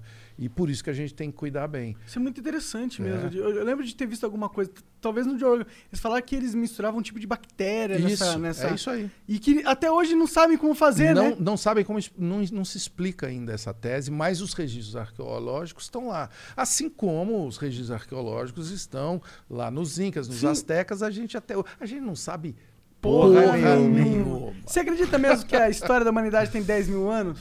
Ah, tem muito mais. Tem muito mais, né? Tem pelo menos 250 mil. A De escri- civilização, você diz? Ah, não, a civilização é, tem 5 mil, né? Porque tem a escrita. A escrita tem uma data, É. né? Sim, sim. A escrita é 3.500 antes de Cristo. Os Mas caras aqui- encontraram os tablets Aham. lá no Iraque, onde hoje é o Iraque, ali no Tigres, Eufrates. tal. Lance da Suméria, não é? Há quem diga É, que As possa... primeiras cidades, né? A primeira vez que come- começaram a ter cidade. é, o Jorge Malchner é um cara maravilhoso que fala bem sobre isso. É? Ele- Bra- Brasileiro? O Jorge Malchner, o poeta, né? Morreu? Não, ele Não? tá aí. É um Aí. grande poeta, tropicalista. Cara, você tem que me dar essas referências aí, porque você é um cara é, que conhece muita Não, coisa. O e eu- Jorge, o Jorge é um filósofo, né? um grande artista, enfim, parceiro de Caetano, Gil, de todos esses caras. E, além de tudo, um filósofo. Você né? acha que ele viria conversar aí? Poxa, cara, eu- o Jorge, vocês têm que trazê-lo aqui. Você acha que ele viria? Esses caras Eu viriam? creio que sim. Tem que convidar. O Jorge hoje, obviamente, tem uma vida mais reclusa. crer. É, Tá, mais- ele tá velho? Eu Não sei. Ele anos. mais com uma idade avançada, mas hoje mesmo eu estava vendo ele falando na internet. Ah. E, e é o pai de Amora Maltner, grande diretora de televisão da Globo, que dirigiu a Avenida Brasil e tudo mais. Vamos falar com a Amora para ver se É. ela traz Pô, o Jorge aqui. Eu estou falando do Jorge porque, olha que louco, eu, eu assisti um curso, eu assisti, eu participei de um curso desses que os caras fazem em casa, assim, para galera, Aham. é, na casa da Débora Bloch, e, e organizado pela Amora. A Amora ainda não era essa grande, é, fantástica, talentosíssima diretora de televisão. Enfim, ela já estava ali começando. Tava no caminho dela. Ela organizou um curso de filosofia que o professor era o Jorge Malcher, olha que luxo, na casa da Débora. E aí a gente encontrava, a gente nos encontramos lá e o Jorge explicou do Big Bang até hoje. Ele começou no Big Bang e veio vindo. Olha, Monark, você ia gostar Cara, eu aula. tô. Já me vendeu já essa ideia pra caralho. Não, e aí ele falou, na hora que chegou a civilização, que é o que você estava me perguntando, ele falou, e aí apareceram os grandes poetas, os engenheiros, que construíram os depósitos onde o pessoal começou a guardar comida. E aí, por quê? Comida que sobrava. E aí as cidades começaram a se formar. Teve o excesso né, de produção e o estoque. E aí as cidades começaram a ser formadas e tal, tarará. E hoje nós estamos aqui na internet. Estamos aqui falando É merda. muito louco como algo tão natural, né? Acaba sendo estopim pra coisas super complexas. né? A vida é algo muito foda. Você pira nessas civilizações perdidas? Você acha que tem uma chance da.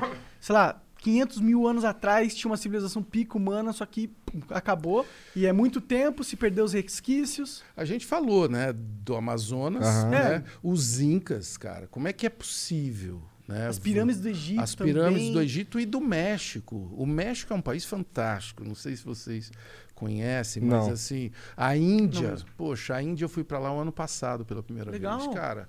A Índia é um país que na hora que você conhece a Índia, você fala assim, não. A parada é mais complexa do que eu pensava, sabe? quê?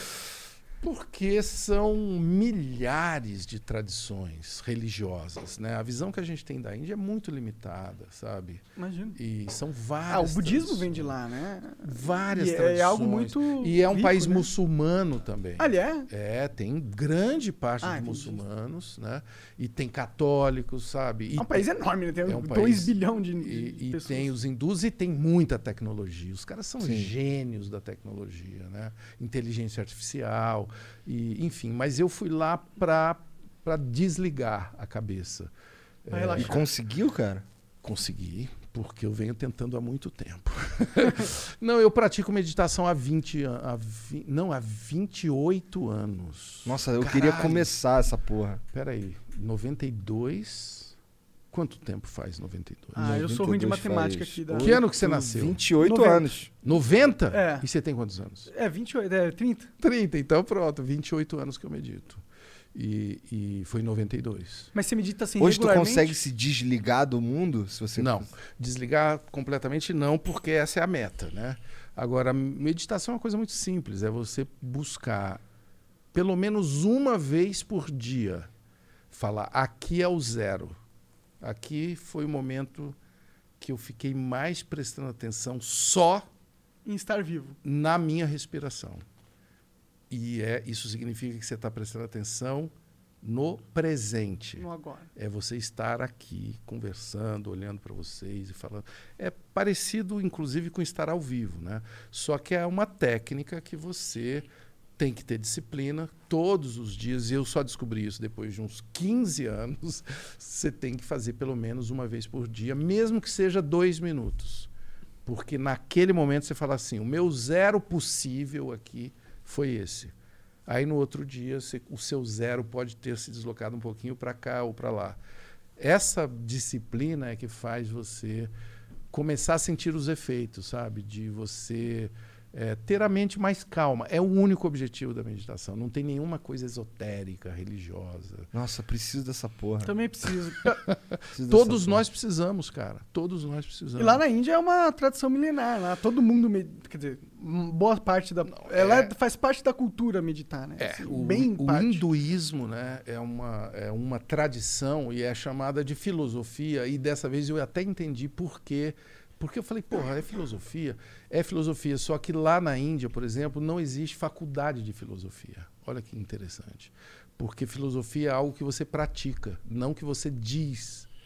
Eu penso assim, eu tenho, sabe? Aham. A o filósofo pratica aquilo que ele É acredita. um esporte, é um. Então, os, os- todos os mestres, né, que têm as suas linhagens e todas aquelas tradições religiosas do hinduísmo são filósofos que fazem da vida deles aquilo que eles professam, que eles falam para você fazer.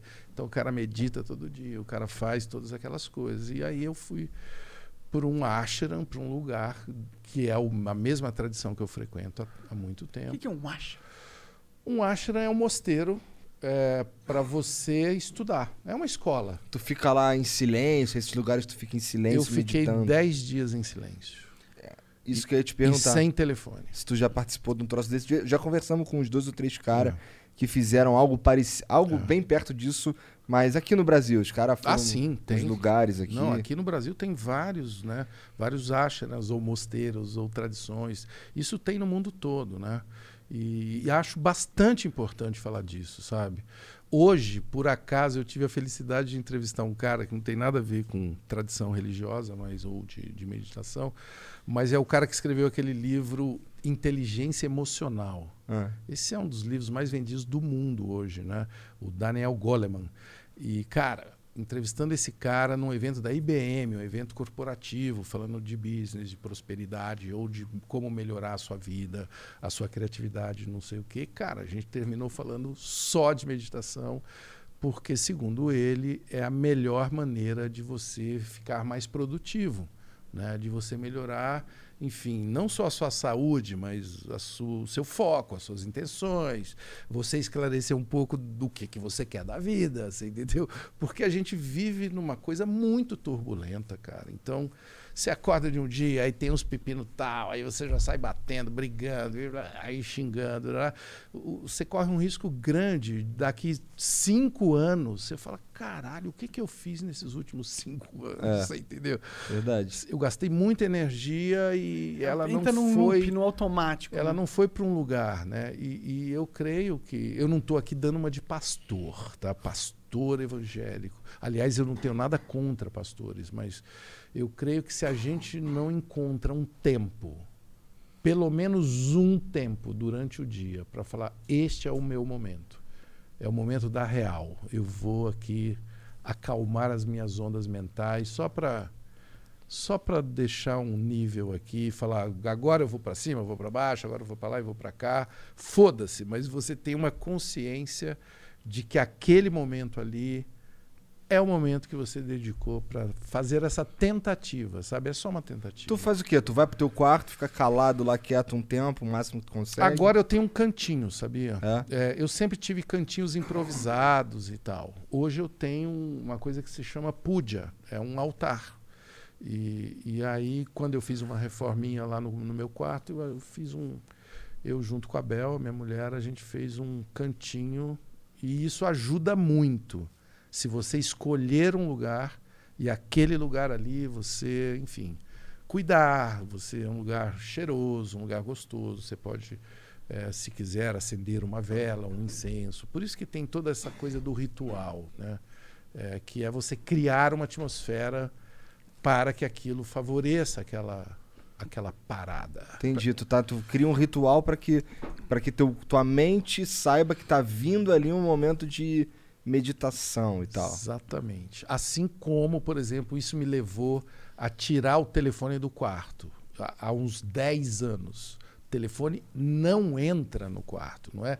Não é que, entendeu? É que eu fique usando o telefone antes de dormir. Ele nem entra, ele é carregado em outro lugar. Isso muda muito o seu sono. Você dorme muito melhor. Televisão também, nunca entrou no meu quarto. Super interessante isso, porque é um hábito meu ficar no celular antes de dormir. Na verdade, ficar no celular até não aguentar mais e dormir. É péssimo. Sabe por quê? O celular é uma espécie de aspirador de pó de energia. Interessante. Então, então, é por isso que você dorme, porque ele vai aspirando, aspirando, aspirando, aspirando, aspirando, aspirando. Aí você, blá, Só morre. É uma espécie de nocaute se você cortar uma hora antes, não precisa nem ser mais do que uma hora, ou se você é muito ansioso, vai começando assim com 10 minutos, 30 minutos, sabe? Que nem independente químico. Uhum. Né? É, o ideal, eu acho que é uma hora, pelo menos, você entendeu? Entendi. Cara, uma hora antes, aliás, essas ervas né, medicinais que vocês gostam, porra, é muito bom, cara, antes de dormir. Mas cria um ritual onde isto está fora, sabe? Porque as suas ondas mentais vão para outro canto e na hora que você chegar na cama, cara, você vai estar tá numa outra. Sem falar que isso ajuda também a, a vida romântica. O pessoal anda trepando muito mal. Por quê? Porque Fica o celular, celular. atrapalha. claro, porra! Fica todo mundo ali clicando, likeando, não sei o quê. E... Esquece um do outro. Eu tenho ouvido reclamações muito graves por aí. e para quando tu vai. Eu fiquei interessado nesse lance aí de. Ah. Porque assim, das outras vezes que eu ouvi falar desse lance de ficar isolado num lugar e tal, ah. só meditando ou tentando ah. se manter assim. Né? Eu fiquei bastante interessado em fazer isso. Como é que foi a tua experiência lá, cara? Lá na Índia, de ficar 10 dias sem falar. Transcendeu? Foi difícil. Mudou alguma coisa em você? Mudou, mudou muito. Parece que eu me preparei para a pandemia, sabia? Foi fevereiro de 2019. Hum. Primeiro que é assim, não é que você fala, eu quero ficar um mês aí. Né? A aplicação para ficar nesse ashram é um ano antes e você tem que fazer um ano de práticas todos os dias para você ser aceito lá. Não é só sair de casa e ir para lá comprar Não uma passagem. Não é só comprar vai. passagem. Aliás, você vai encontrar vários ashrams que fazem isso, mas é muita picaretagem, né?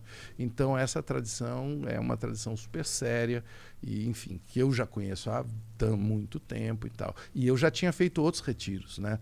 É, desse tipo, inclusive. De silêncio. De silêncio. Agora foi a primeira vez que eu fui no da Índia, que é aí a parada. É diferente? muito diferente, porque aí é um, é um ambiente, primeiro, que foi construído né, Exatamente para aquilo. pelos mestres Mil anos atrás. há muito tempo atrás. É uma linhagem que tem pelo menos 5 mil anos, sabe? Caralho. Aí você começa, assim, lidar com outro tipo Entendeu o escopo da filosofia. A outro vibe do troço tipo é de diferente. vibe. Então, assim, a vilazinha que tinha perto do ashram, é, que a- nem fazia parte dessa programação nossa, mas eu cheguei, eu, por sorte, eu estava lá no, numa festa da primavera, cara. Mas é um negócio assim. Eu nunca tinha visto nada com aquela força. A não ser o Carnaval da Bahia, o Carnaval do Rio de Janeiro, mas só que era um carnaval muito espiritual. Espiritual. E tá? na rua, com batuque, com toda a cor e tudo mais. E, e com, essa, com essa história, né? Eu acho que a Índia é quando você bate de frente, assim, com uma história muito mesmo sólida, muito robusta, sabe? Mas essa, essa tradição aí, falando especificamente desse ashram que você Sim. foi aí, é. Tem uma. Você precisa seguir uma religião específica ou você tem. É mais um troço antropocêntrico? Você não precisa nada, sabe? Você não precisa nada. É, é uma prática, é o que eu estou te falando. Lá a filosofia não é uma coisa de Religiosa. de pensar, é uma coisa de prática. Então, essa filosofia, que tecnicamente é uma filosofia, ela tem várias práticas, sabe? E muitas delas são, eh, sei lá, canto, eh, meditação, eh, serviço voluntário, que é uma coisa muito foda.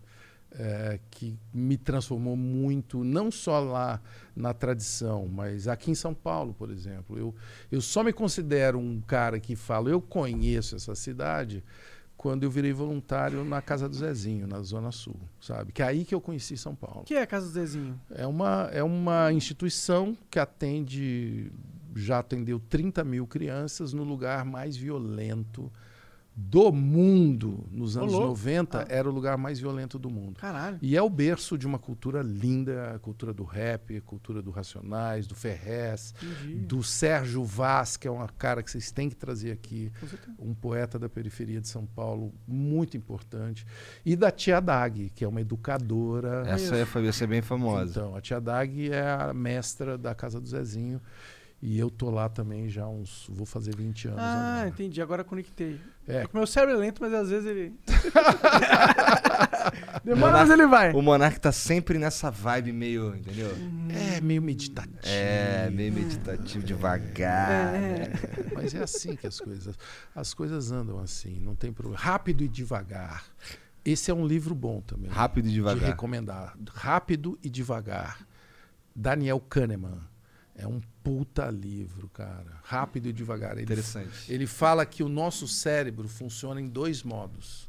Rápido e devagar. E, e, a- e nós temos que saber usar os dois. O, o monarca Eu está tô fo- mais no devagar. Eu tô É. focado no rápido. Eu Ah, Então, ó, mas talvez seja isso. Ó. O flow talvez tenha a ver com isso. Você precisa desacelerar E ele precisa acelerar. e ele precisa fumar menos maconha ou escolher uma hora para fumar Só a maconha. Não, uma não, não, eu hora. preciso mesmo. Não, não é menos. Calma, não se sinta culpado. É que você não sabe o tanto que eu fumo. Ele não fuma é- mais que o D2, é né? É que- algo absurdo. Sabe que quando a pessoa está sob o efeito da maconha, ela fica culpada. Não é, Monark? Dá, dá umas paranoia. Total dá uma paranoia. A maconha, ela, é- ela puxa esse lado mais É. paranoico. Se Então. você tiver a predisposição, inclusive, É. a desenvolver algo. Não, eu, enfim, eu já falei para vocês que eu não tenho nada contra drogas, muito pelo contrário, eu acho que está na hora da gente falar abertamente sobre isso. Claro. né? Existem muitas, ho- hoje, muitas substâncias, sabe? A gente usa uma porta de droga, só que tem algumas que a gente fala que é legal e É. outras a gente fala que é legal. É. Tudo à base da hipocrisia. Exatamente. E, e é bom a gente situar uma parada. Eu até estou tentando levar um cara agora lá na cultura para falar disso. É, a- houve uma interrupção na pesquisa de drogas nos anos 70. Né? Isso é um fato que pouca gente conhece. Foi porque eles colocaram como Schedule One, não é? O Timothy Leary colocou LSD na caixa d'água de uma cidade na Sério? Califórnia. Ah, pode crer. Ele queria transformar. Ó, de novo, alguém com muita pressa, queria transformar tudo rapidamente. Entendi. Não deu certo. O que, que aconteceu? Os conservadores foram lá e interromperam a pesquisa, entendeu? E isso atrapalhou muito, cara, o desenvolvimento de muitas pesquisas, inclusive do THC, do CBD, Até do, hoje do. LSD, que é uma droga é, forte, claro, é psicoativa, mas é uma droga muito estigmatizada. Também não dá pra morrer de overdose de LSD. Então, e aí, ah, enfim, o- a psilocibina, que é outra droga que está nos cogumelos mágicos, Que inclusive nasce em qualquer pasta aí de qualquer e, lugar do e Brasil. que é, e que é natural, quer dizer, é uma E não é forma. então, não é proibido e que tem hoje cientistas estudando seriamente o uso disso, inclusive aqui no Brasil. Vocês precisam trazer aqui também. É, esses seria, caras. eu- esses caras seriam muito foda de trocar É. ideia. Sim. Cara, como é que tu foi parar no CQC? Como é que é essa história? Eu não sei. Quando eu fui ver, eu tava lá o CQC já, eu me amarrava, me amarrava no top 5. Top 5 era, Era muito o meu foda. preferido também. Quando tinha a Maísa, a menina monstro, eu morria de rir. Seria uma robô. É um robô. Ela, a Marisa é uma querida. Cara, o CQC foi bizarro porque eu tava suave, eu tava muito tranquilo, porque eu escrevo roteiro de TV, enfim, Telecurso é um projeto que eu participei de educação. Não aparecia, 10 anos trabalhando. Eu vivo muito bem fora das câmeras, sabe? Principalmente escrevendo e coordenando projetos. tu prefere ficar fora das câmeras? Não, Só foda-se, só em qualquer lugar que tu tiver, tu tá Não, eu feliz. gosto, eu gosto das câmeras, mas eu gosto se o que eu estiver fazendo lá me agrade. Entendi. Porque eu não me sinto com necessidade de estar na frente da câmera. E naquela época eu não estava com necessidade. Eu tinha acabado de fazer um monte de coisa que eu tinha curtido muito. Eu fiz um programa com o Lobão Uhum. e a Mariana Weicker. Porra, olha, vê se isso é trabalho, né? Um programa diário. Aliás, tinha muito esse clima. Eu aqui, lembro do programa o do Saca-rolha. Lobão, uhum. É, num canal pequeno da Band, tá? um canal a cabo da Band. E, enfim, tinha sido dois, três anos, com uma galera super bacana. Eu tinha adorado fazer o programa e tava assim, falei, ah, diário. Eu Falei, não, vamos ficar um tempo fora do ar. Muito interessante esse lance de você ter trabalhado com o Lobão e É. gostar dele, aparentemente. Sim. Porque, cara, ele tava. No começo lá, ele era um cara bem bolsonarista, né, cara?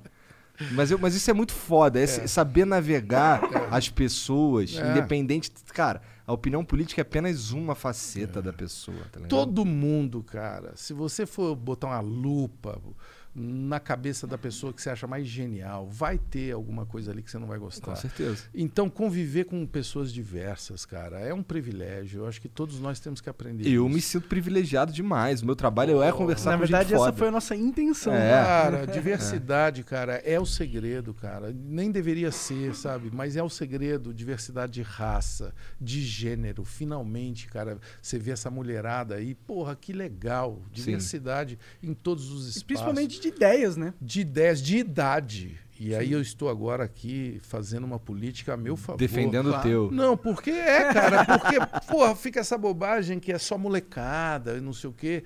E eu amo, cara. Eu conheço muito. Você viu que eu conhecia todos os vagabundos que estão aqui trabalhando com Aham, vocês. conhece até o Noia do Mil Grau, né? Porra, o Mil Grau, eu sou fã do Mil Grau. Olha lá a cara. dele. O Ele Mil ficou Grau- feliz aí, tá? Gente, o Mil Grau, ele é o cérebro deste programa. Ele... Descobriram! Ali, ele está lá comemorando. E além de tudo, ele é alvinegro. Ele não- in- infelizmente é um alvinegro que escolheu o time errado, mas né, ele não escolheu a Vila Belmiro. Mas eu respeito o Corinthians, cara. Eu acho muito legal. Mil Grau, tamo junto. Esse teu bigodinho de Noia aí é muito foda, cara. É, qual é a função desse bigodinho? Não sei, cara, é parecer noia. Diz ele que é pra esconder um, um machucadinho que ele que apareceu aqui. Eu acho que tem a ver com sexo, esse É? bigode. Olha, ele vai falar. Nós é ruim e o cabelo ajuda. Ele tava morto ali. Aí É. ele ouviu o nome dele, ele deu um pulo. né? É, tá- é, agora deu uma animada. Mas você estava contando do. Ah, é. Muito bem. Tá parecendo que eu que sou o maconheiro aqui. Quem que tá esquecendo a história? Ah, mas enfim, eu tava lá tranquilo, recebo um telefonema da Band e é, da Elisabetta, que é uma gênia da TV brasileira, hoje ela está no Grupo Globo. E a Elisabetta falou: Marcelo, tem que ser ao vivo, é um convite muito importante. Eu falei: Você tem certeza? Você quer que eu vá até aí? Eu vou ocupar o horário de vocês, eu não estou muito afim. Não, não, vem até aqui. Aí entrei. Na hora que ela falou o convite é para você ser o âncora do CQC. E começou a me explicar o que era o CQC. Eu conheci o CQC desde os anos 90, porque eu tinha participado de um debate em Buenos Aires, lá no comecinho do CQC, por causa do Varela. Era um debate meio de jornalismo, radical e tal. E eu falei, porra, Elizabeth, conheço muito o CQC. É verdade? Sim, claro. Ela, eu falei, mas vocês aqui na Band vão ter coragem de botar um programa com aquele punch? Que horário? Segunda-feira, é, 10 da noite. Vocês estão loucos, vocês não têm. Você está brincando comigo. Aí ela pegou, abriu a porta, entra o cara do CQC, o argentino, né? É um formato criado lá em Buenos Aham. Aires. E aí, puta, foi, enfim, foi um puta de um encontro e eu fiz uma exigência. É, aí talvez tenha uma coisa da idade que ajuda, assim. Eu não fiquei na hora falando, né? Eu falei, eu, quem vão ser os roteiristas? Ah, estamos formando equipe ainda, não sei o quê, não sei o quê. Eu falei, eu topo se eu escolher os roteiristas. Aí, você sabe que argentino é um bicho muito macho, Aham. né? E aí eles não curtiram. Não, sim, não, não, não, não, eles ficam tudo assim. Não, não, não, sim, vamos falar, não sei o quê. né? Enfim, eles acharam, me acharam assim um pouco arrogante. Não sei se eu fui arrogante, acho que não. Eu falei, não, Você pessoal. estava dando a sua condição. Não, eu falei, olha, eu só queria escolher os roteiristas, porque a gente não se conhece. Eu queria, eu quero sugerir, vocês estão chegando no Brasil. Eu quero. Faz até sentido, né? O Então, roteiro tá na né? mão de um cara que entende a cultura. Enfim, mas eles foram muito legais. é, e um beijo para o Diego Barredo, que é um cara muito talentoso, que foi o cara deles que veio implantar o programa no Brasil. Aí, enfim, eu mandei dois nomes, tá? Sendo que o primeiro nome, cara, na hora que eu busquei esse cara, que tinha era o roteirista do Saca-Rolha, o Alex Baldin, o Palito, o cérebro por trás de Danilo Gentili, depois ele se tornou, é um puta cara foda de criação. Na hora que eu eh, liguei pro, pro Palito, falei, Palito, tem um convite para você aqui que eu acho que você vai curtir. Puta, não vou poder. Não vou poder. Ele é tipo monarca, assim, ele tá sempre alterado Entendi. na sua. Vai ficar enchendo o saco dos outros com essa tosse chata também? Exatamente. Aí, o- não, mas o palito é mais forte, as coisas que ele toma. Mas aí, o, o, o Alex falou assim, cara, eu já tô contratado aí para um projeto. Falei, onde? Ele falou, na Band. Você tá brincando? Qual? Não, não posso falar. Eu falei, vai tomar no seu cu. Ele falou, o CQC. Aí eu topei. Quer dizer, o cara que eu queria impor Aham, era, o cara, que, tava eles já tinham selecionado. Então eu falei, pô, Pode crer. convergiu. Agora formou e foi muito legal. Então, enfim, foi assim. Como E você vê hoje? Você, você tem confusão. sentimentos negativos, mistos com o CQC? Nenhum, cara. Nenhum? Eu tenho o maior orgulho do CQC. Eu não sei por que eu vejo alguns dos ex-integrantes com esse problema com o programa. Eu acho que é uma puta vitória. É um você, puta programa. você botar no ar um programa durante tantos anos. Não é um programa né? qualquer. Ele tinha uma é. função de Programa- expandir certas fronteiras, E, e né? olha, é, eu creio que a gente precisa ser mais sincero com o que a gente pensa, sabe? O CQC é um programa que influenciou o humor no Brasil, Pra caralho. né? Alguém vai negar isso? Não. Não, não. O humor aqui nessa mesa- Não. humor na TV e fora da TV, né? Estamos O falando stand-up, né? todo o stand-up, todo ah, o humor dentro de todas as narrativas depois que se foram foram, enfim, sendo desenvolvidas e obviamente que nós não descobrimos a, a, a pólvora, quer dizer, já existia humores antes, pessoas que faziam isso, mas nós consolidamos aquele humor e o, Vocês deram uma plataforma incrível pra ele. né? e o jornalismo, sabe? Sim. O- o- é um programa que deu uma outra parada, deu uma chacoalhada, influenciou a cobertura de Brasília, influenciou a cobertura do esporte, né? Quem é o cara do esporte hoje na Globo? Marco Luque. Marco Lucas. Felipe Andreoli. Felipe André. Vocês estão sob efeito de drogas. Cara, o eu- Felipe Andreoli apresenta o Globo Esporte. Tá Sim, certo? sim, sim, O sim. Marco Luque é altas horas. É verdade. O verdade. Marco Luque é um grande. Por que, que eu, mas eu não sei porque que eu confundo os dois, cara. É o cabelo. Esse cabelo É o cacheado. cabelo e o cérebro também. Os Porque assim, é, quando você fala o Marco. Eu achei você- que você quando, quando a gente tava falando do Marco Luque lá no começo, que você falou, não lembro mais do que, que era. Hum. é, na minha mente era o, era o Felipe Andreoli. É. Eu não sei porquê. Não, os dois até brincam. Tinha essa piada no programa, né? Que eles são irmãos e tal. A gente já, já fez várias vezes. É o cabelo, né? E as ideias. Meu, mas quando eu via o- os caras entrevistando o Lula, tá ligado? E falando coisas que nenhum jornalista ia falar pro Sim, Lula, sim, tá ligado? sim. Ou pra o- outros políticos. Lá em Brasília, isso aí foi algo que ninguém fazia. É. E, que foi muito bom alguém fazer, mostrou um lado que Eu ninguém acho via. do caralho. Eu- os talentos todos, assim, Mônica Iose em Brasília, sabe? É, Danilo, é, Rafinha, Maurício Meirelles. Todos sabe? viraram titãs aí, né? Rafael Cortez, este homem que quis virar violonista e tudo mais, acho um puta talento foda da TV. Todos eles, cara, Andreoli, Marco Luque, Oscar Filho. Só tem monstro. Agora eu comecei a falar, vou esquecer Vai um- esquecer alguém, vai, Vai alguém. ser uma merda, né? É. Isso daqui. Bom, eu. Rafinha eu falei, porque Rafinha Falou. é perseguido. Falou, Acho que essa é a terceira vez que tu fala do Rafinha. Puta, eu falo pra não esquecer porque ele, ele é perseguido. Ele eu- acha que ele é perseguido. Como que foi estar no comando do CQC naquela época do Comiela e o bebê? Foi muito tranquilo, né? Você pode, imaginar, você pode imaginar que semana fácil, né, que a gente teve. Imagina, imagina. É, Olha lá. Vou pegar água. Quer uma água, Marcelo? Olha, eu estava lá, parecia que eu estava tomando chá de camomila. Traz aí uma pinga, por favor, para eu contar essa história. Boa. É, não, tô brincando. Ele vai pegar mesmo. Não, não, pega aquela vermelhinha que é bem melhor. Não, gente, é bom. Mas enfim, traz aí uma pinga que eu vou contar a verdade sobre o Rafinha. O- não, sabe o que, que é curioso? É, o, o programa inteiro, né? Todo o projeto, ele é. Para mim, o- a palavra que resume é ousadia. E é você passar assim a 2 milímetros do guardrail, né? Você calcula e chum, né? O Danilo fazia isso com muita maestria. É um cara que entrevistou assim o Renan Calheiros dentro de um elevador. Ele era mi- ministro da Justiça e perguntou: "Você seria?" Não, ele era, ele estava sendo indicado para a comissão de ética do Senado. O Danilo falou: "Você ser indicado para a comissão de ética não seria a mesma coisa que Fernandinho Beiramar cuidar do, da- do Ministério da Saúde?" Caralho!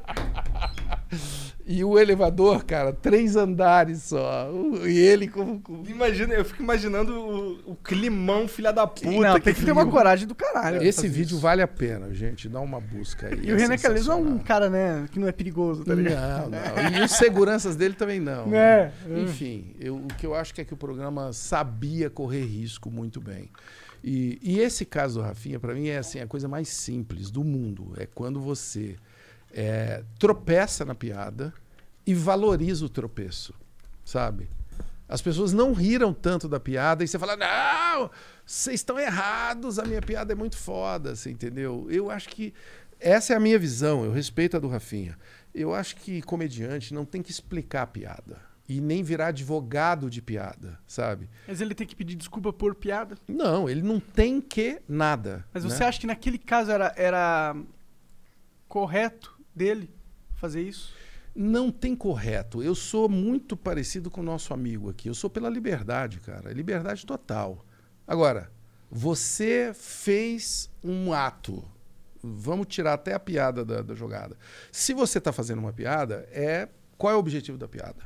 É que as pessoas riem. Ri. É, aí as pessoas não riram tanto e criaram uma celeuma, uma briga. É isso, não é? Pode falar, comeu, não comeu. Virou um debate chatíssimo que até hoje o Rafinha alimenta. Eu já falei isso para ele, por isso que eu estou falando aqui. Ah, claro. Já falei isso para ele, inclusive em alguns. Ele me entrevistou já, a gente já falou disso no programa dele. Eu acho um erro, porque o, o, o comediante ele não tem que ser o dono da razão. Ele tem que ser a parte irracional. A piada é uma coisa que de, de, de você estar rindo, você não sabe por que você está rindo. É algo que te surpreende. Você tem que parar de querer ter razão e tem que ter graça. E naquele dia não teve, eu não acho que teve graça aquilo, como inclusive passou batido. Só que como ele valorizou, virou Mas foi porque ele valorizou ou foi porque tentaram é, cancelar ele de certa forma? Cara, eu. É porque, tipo, eu, Eu- co- quando eu tava vendo essa história acontecendo, eu gostei do que o Rafinha fez. Hum. Eu gostei, eu achei Gostei, mano. Ele não, não- ele não baixou a cabeça pro, pra Vanessa não sei quem, pra esses poderosos aí. Ele manteve a piada dele. Eu achei que, achei que foi corajoso. Eu entendo que o Rafinha, ele é um cara que tem... É, é, como posso dizer isso sem, sem parecer babaca? Eu entendo que o, que o Rafinha, ele tem um apreço grande pelas opiniões dele. Mas mesmo, mesmo assim... Ele teve Ele- trabalho pra Ele- produzir ele, ele- essa. Ele procurou Aham. né, dizer. Você tá querendo dizer que ele é arrogante, não? ele tem um apreço enorme Cara, pelas então é opiniões dele. exatamente isso que ele falou de um jeito bonito, aí. De um jeito lindo, né? Então, De um jeito meio João Dória, assim. É, né? É. Explicou. Um com pouco tudo. mais lento que o João Dória, mas com o mesmo efeito. Mas né? mesmo assim, mesmo ele tendo É. um pouco essa característica... Veja bem, deixa eu te interromper. Claro. O Rafinha é um puta, puta comediante. Com certeza, Um cara hiper nisso. talentoso e tal. Então é bom que isso fique claro. Sim. E- Eu acho ele que uma, pra mim é uma das maiores referências. aí Eu não, Brasil, tenho assim. eu não tenho dúvida. Agora, ele tem uma coisa que assim, é engraçado que ele e o Danilo, que são dois caras que eu admiro demais, né? O Danilo, o personagem, né? A veia, a veia do humor do Danilo é a derrota, né? É o cara que só se fode, eu não sei nada. Você entra lá no Twitter dele, é assim, estragando a vida das pessoas desde 1979, que é o, que é o ano que ele nasceu. É um cara que é, para mim, a- assim, a natureza do humor vem daí. Né? É o tombo, é o cara que derrotado. Né? O, o Rafinha é quase que o oposto. Ele é o cara, o foda, o, o cara do basquete. Quando ele jogava basquete, ele era quase da NBA, mas aí não deu certo. Aí depois. E ele está sempre querendo ser o topo, e ele já é, na minha opinião, um dos grandes comediantes do Brasil, mas não é suficiente. Ele, Ele tem... quer ser dos Estados Unidos agora. Então, Essa é a nova. ele nova... quer ser dos Eu Estados Unidos. gosto disso. Eu gosto E, ele, disso. e tomara que ele seja, mas para chegar lá, ele sai atirando. Ele acha que é justamente arrumando esse monte de encrenca que ele vai estar lá. Agora, enfim, eu, eu creio que cada um tem o seu jeito Claro, de ser. claro. E é legítimo, é assim que ele acha que tem que ser e acabou. É, para mim, sabe, eu cruzo ele, tenho afeto, gosto, a história que nós construímos juntos é incrível, sabe? Por isso que eu adorei quando ele falou que ia escrever o livro do CQC. Ah, é? É, num tom meio de ameaça, assim, que ia contar bastidores. Porque vai ser um prazer colaborar com esse livro. Bom, da nossa parte aqui, a gente quer ver o circo pegar fogo. Quanto mais informação, melhor. Não, mas eu não estou falando isso dizendo que eu sei coisas que vão, sabe? Ah, sim. Não, mas é falo, uma história que eu descobrir os é uma detalhes, os história que eu bastidores, não melhor. eu não tenho medo de nada que Entendi. aconteceu nos bastidores, zero, entendeu? E acho que seria até legal que eles fossem revelados. Agora, Eu- se eu- ele é mentir. Ah, aí nós vamos fazer o VAR. é, não. Tem que ser verdade, pô. E hoje, hoje tu, hoje tu tá na TV Cultura Sim, fazendo provoca. Provoca. Pro- programa de entrevistas, terças-feiras. Passa na TV. Porque eu não vejo TV Sabe há o que, que é? tanto tempo. TV é um negócio que às vezes fica na sala das pessoas Aham. e que recebe imagens. Às vezes. As- Às vezes, é verdade. A maioria das vezes ela serve pra jogar videogame. A TV está muito atrasada. A TV está muito desatualizada, eu não tenho dúvida disso. Mas eu eu, só ligo amo, TV pra ver futebol. eu amo a TV e eu amo especialmente a TV Cultura. Então, quando veio o convite do Provoca, eu putz, não teve como não encarar. Dá pra acompanhar o Provoca na internet Dá. também? A gente, a audiência é maior na internet É, do que faz na mais TV. sentido. Normalmente. O que não tem lá, eu vou aproveitar que nós estamos aqui para fazer um telecurso com a nossa equipe lá que está na TV Cultura. Não tem o cortes. Tinha que ter. Tem, que ter, o cortes do Provoca. Porra. Especialmente num canal separado. Especialmente num canal separado. Aí, pessoal, olha aqui. Tô aqui. Eu, eu fiz toda essa entrevista só para esse momento de consultoria gratuita. Pô, quem somos nós pra dar consultoria? Mas se você quiser Não, não. um- como- saber como é que a gente funciona, é só A gente perguntar. pode falar não, tudo. É. Então, Se quiser não. perguntar agora pra galera ouvir. Não, e vou, saber. e, e vou te dizer assim, o que vocês fazem aqui aponta o quanto que a TV está desatualizada. De verdade. E eu falo isso até com tristeza, porque eu amo TV. Principalmente TV aberta, porque é o que a maior parte dos brasileiros tem, cara. Eles não têm é, internet para estar vendo a gente. Sim. A, maior, a maioria... Tirando os caras da Mapá, né? Porque nem TV eles conseguem Não- ver. nem- é isso. verdade. E- e- então é rádio e TV, cara. O Brasil ainda é um país da rádio e da TV. É claro que a internet, a penetração vai Claro, crescendo muito, mas principalmente cla- classes menos favorecidas, cara, é uma dependência total. Então na TV Cultura, você estava perguntando, eu me sinto quase assim numa é, com uma faz parte da minha missão, assim, trabalhar com TV pública. O Ratimbum e o Castelo são são parte da minha história e, e que é história assim, não de antigamente, quando eu eu paro num posto de gasolina para botar é, o combustível, vem o frentista, eu não sou o cara do CQC, é o cara da cultura. É, pô, que nem o, o Ryan tava aqui É. hoje, quando você chegou aí, ele falou, caralho, porque, Porque sim não é resposta. Então isso não é pouco, cara. Você alguém falar de um programa que você fez há 26 anos. Você imagina que alguém vai estar falando desse programa daqui a 26 anos? Espero que a gente Eu ainda espero que a gente fazendo. ainda né? exista daqui a 26 anos, né? Vamos ver se Então- ninguém morrer, né, daqui então lá. é legal, assim, é uma emoção muito especial, sabe? Por isso que eu, é, só para fechar aquela história do Não, Rafinha, eu acho assim, é ruim quando você joga o bebê e a água pela janela, Entendi. já para botar o bebê de volta na conversa, sabe? E eu vejo que às vezes muita gente que participou do programa fica com essa, é, você quer ser, fica assim esse mimimi sobre o programa e é uma puta história que nós É um construímos serviço à juntos. história, né? É, um, um- é uma Ela história não com precisa ser erros. lembrada negativamente. Tem erro? Tem, claro, mas, porra, é, o saldo é muito positivo, eu não tenho dúvida, não. Eu, assim, tenho muita tranquilidade quanto a, a isso, porque não sou eu que acho, assim. É, Não, exato. Fa- Falando Dá aqui. um do- Google nas universidades e vê o quanto que o programa foi estudado, o quanto que o programa é debatido. Sim, cara. E e- nós estamos aqui falando Eu, dele. Igor, a gente, a gente entende o CQC, tá ligado? O CQC foi, foi, foi importante pra gente. A gente viveu essa parada. Foi um, um programa ímpar, não dá pra discutir isso. Eu, achei, eu concordo com você, é ruim. Eu acho que o Rafinha, o Danilo, o Rafinha principalmente, que fica com. Eu vejo que tem um, uma, uma mágoa daquele tempo, Tem mas, uma mágoazinha. mas, né? pô, o CQC foi foda pra caralho, mano. E tudo aquilo representou um momento foda da, da sociedade brasileira. É, enfim. Não Cara. Cara, Só- tu viu só agora? Ele puxou reforçar. teu saco agora. Gostei. Só pra, só pra- Tava tudo combinado, viu, pessoal? Isso é merchandising aqui no programa. Momento merchandising. Há quanto tempo que tu tá fazendo lá o Provoca? Dois anos. É, estamos na segunda temporada. Entendi. E aí ele funciona basicamente conver- conversando com os caras também. É uma conversa de 45 minutos. E, mas você é um filho da puta com o cara que tá conversando? Ah, você usou uma palavra muito forte. Tá. né? Eu sou um anjo, sou fofo. O nome do programa é Provoca, vai. É, não, eu às vezes sou, né? Eu assim, sei lá, já teve lá, a gente leva políticos tal. É, então eu quero saber do Haddad se a Venezuela é uma democracia.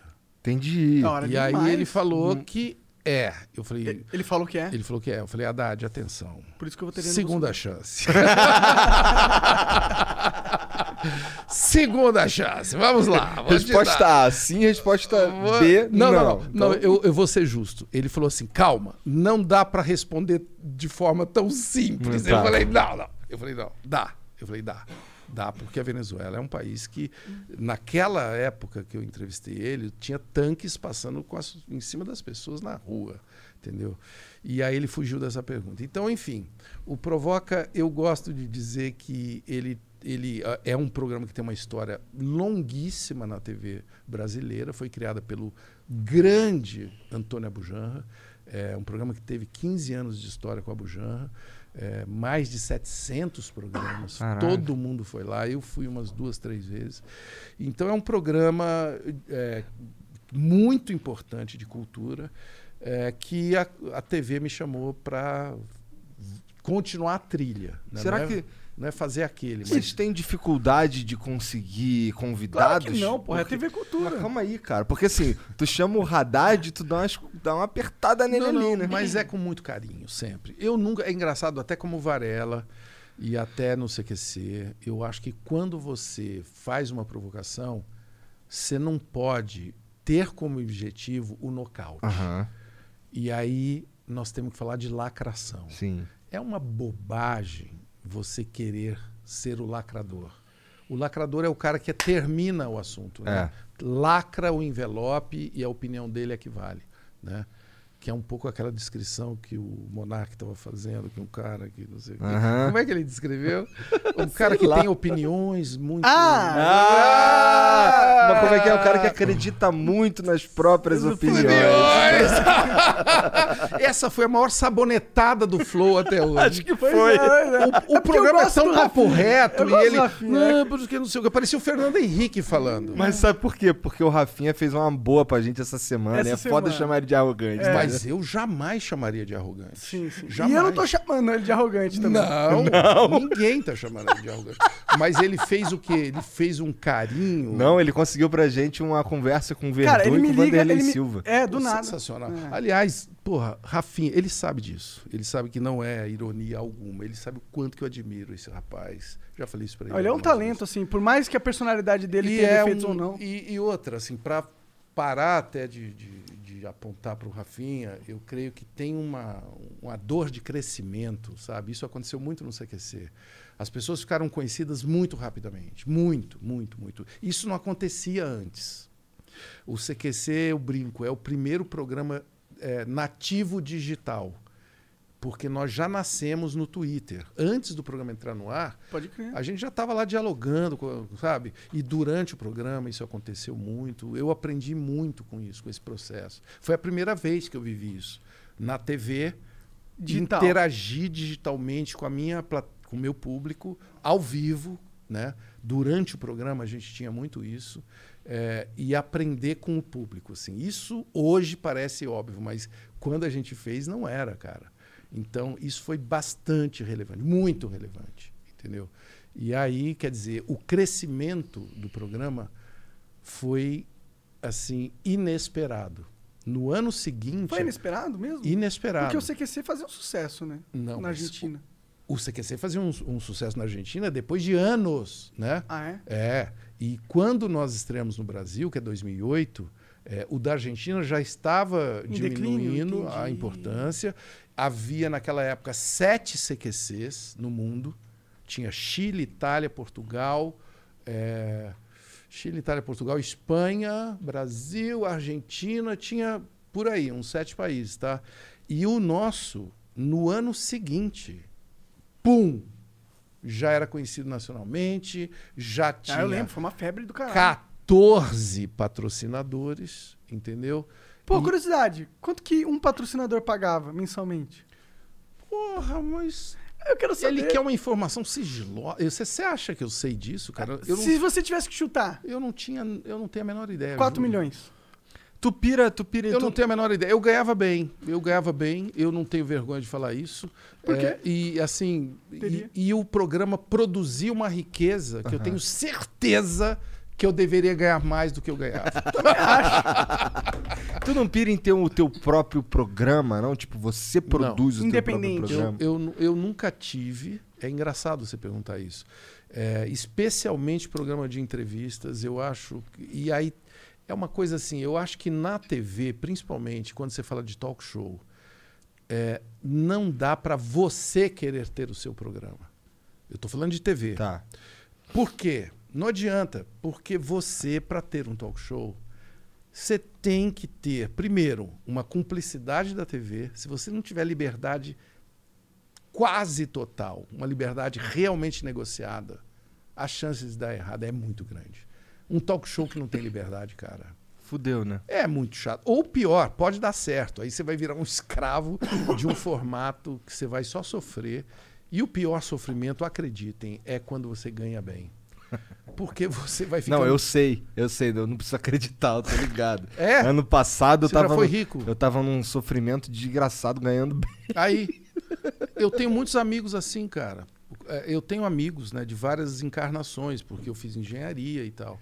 E às vezes a gente sabe aquelas pizzas assim. Por de- falar em engenharia, o Benjamin Constant, ele era um engenheiro militar e. e- É isso. foda-se. Flow também é cultura.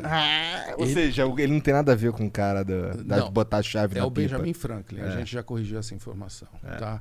Você leia na descrição que você vai entender por que, que nós estamos falando disso. Agora foda porque eu cortei você, agora não lembro o que que a gente tava Eu também falando. não. Eu também não. É, tá Então vendo? vamos ler uns beats. Para ler uns beats? Vamos ler Vamos. uns beats. Deixa, tra- Bora. trazer Tá. a galera pra conversa. Vamos deixar uns três minutinhos aí pra gente beber uma água, dar uma mijada, não sei Boa. o quê, e aí a gente já, Já volta. volta. Nós vamos pros beats. Vou contar até três, vai ficar mudo. Um, dois, três. Voltamos, né? Verdade. Tem que ler os beats aqui, mas o Monark queria continuar a conversa. Estamos ao vivo? né? Ah, não, a gente tava conversando um pouco sobre ah, como a, a, a Você TV perguntou pra ele se a Globo matou o É, talento. Sim, mas é que a gente tava falando sobre como a TV funciona. Às vezes um artista ele é contratado para um projeto que fica en- engavetado. Me, me- me explica aí. E, e aí eu tava argumentando que talvez a Globo tenha matado muitos talentos porque eles meio que comprava todo mundo, porque eles tinham muito dinheiro, e às vezes não aproveitavam as pessoas que eles compravam porque eles não tinham tanto espaço. Então, aí eu discordo, porque para mim não é uma relação só de um lado.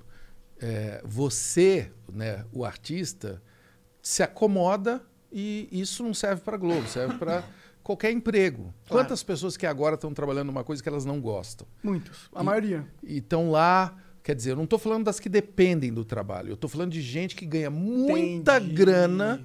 O entendi. cara ganha A maioria também. é. Não, o cara ganha 150 pau por mês. Num, lugar, num negócio que ele não gosta. Entendeu? Na hora que ele vê, cara, passaram-se 30 anos. E ele ficou rico, mas ele não ficou feliz. Desperdiçou a vida. É, é louco isso, você entendeu? É, eu, eu, como agora sou uma pessoa idosa, eu posso estacionar o carro naquela vaga Aham. azul. Da hora demais. É, eu tenho amigos de várias eras glaciais. Então, eu tenho muitos amigos que ficaram muito ricos. E aí, quando chega a hora da gente comer uma pizza, depois de 30 anos, 20 anos, 10 anos, sempre depois da última garrafa, encosta alguém em mim, geralmente um cara que já está muito rico, e solta a seguinte frase: Ah, mas no fundo eu queria ser como você. Eu falei, como assim, cara? Você faz o que você gosta. E você já falava isso na faculdade. Eu estou falando aqui de uma E um história cara que você real. conhece há muitos anos. Uma história real da engenharia. Que o cara foda. fala, você fazia, você já falava na faculdade de engenharia, eu virei editor de um jornal de humor. E foi quando eu falei, é isso que eu quero fazer. E aí eu fiz ECA, fiz, enfim, fui para Nova York, estudei na NYU, enfim, comecei a fazer um monte de coisa de comunicação. E aí vem esse papo, você faz o que você gosta e você já falava isso. Aí para esse cara, um dia eu falei, cara, eu lembro do que você queria ser. É mesmo? Você lembra do que eu queria? Você queria ser rico. Ah. E você conseguiu. Só que agora ele percebeu que não é suficiente. Pois é, não, Aí é chato, cara. É muito chato. quando o teu porque- objetivo é dinheiro, é, você tá, tinha que pensar melhor. Quando o seu acho. objetivo é dinheiro, sabe o que, que o pior que pode acontecer? É você você conseguir. atingiu o É. objetivo. Exatamente. Porque, cara, você pode. Não, tô, não tem nada contra ganhar dinheiro. Claro. Mas você pode ganhar dinheiro e estragar tudo. Os seus amigos, as pessoas que você ama, a sua namorada, Seu propósito o seu cachorro, a sua- você entendeu? Tudo aquilo que você gosta, porque você dá uma desviadinha e o dinheiro. Ele é sedutor, é né? energia, é uma coisa que te joga muito longe. Então, você pegou uma trilha errada e bum, e acelerou no Tesla, e na hora que você viu, você já está muito longe daquilo que você queria ser. Caralho, ele usou a melhor metáfora. Acelerou no Tesla e é exatamente. Quando tu você já, dirigiu foi. Tesla? É incrível. Eu tava do lado, eu não dirigi. Eu dirigi pela primeira vez agora, o É? mês passado. É um negócio. A gente tem um amigo que tem um, que, cara, ele falou assim, ó, se prepara. Quando ele pisou, É. todo mundo fez assim, É. Não, é, absurdo, é, absurdo. Eles têm Eu fiquei enjoado, os modos, eles têm os modos Sim. de velocidade. Tem o delirante e tem o delirante plus. o cara apertou delirante plus. é bizarro, é bizarro. Você lembra qual que era o carro? Qual que era o modelo? É esse modelo, é esse Model 3? É o 7, é esse que tem sete lugares, ele é gigante. Aquele que abre as portas É, assim, é, o é. X, Model esse, X. Esse carro, a gente não deveria nem chamar de carro, né? Não, é uma É uma, nave, é- né? Não, é uma outra. Eu acho que é uma outra forma de, de- Porque eu nunca tinha dirigido. Eu já tinha pego um Uber, por sorte, eh, na Califórnia, e chegou um Tesla. E até o cara que estava comigo falou assim: você já andou de Tesla? Eu falei, não, então se prepare. Eu falei, ah, é, parece um, sei lá, um Toyota. Aham. né? Aí eu entrei, achei que. Aí o motorista era goiano. Essa coincidência um foi goiano com um coletinho, não vagabundo como esse. Aliás, isso não é um colete, esse é um bote salva-vidas, porque tá chovendo pra caralho em São. Paulo. Mas o cara é um goiano, e aí ele quis mostrar tudo pra gente. Ele falou: Eu posso correr um pouquinho aqui na estrada? Ele rebaixou o carro. A gente foi voando. Aliás, sabe pra onde que, a gente, que ele me levou? Ah.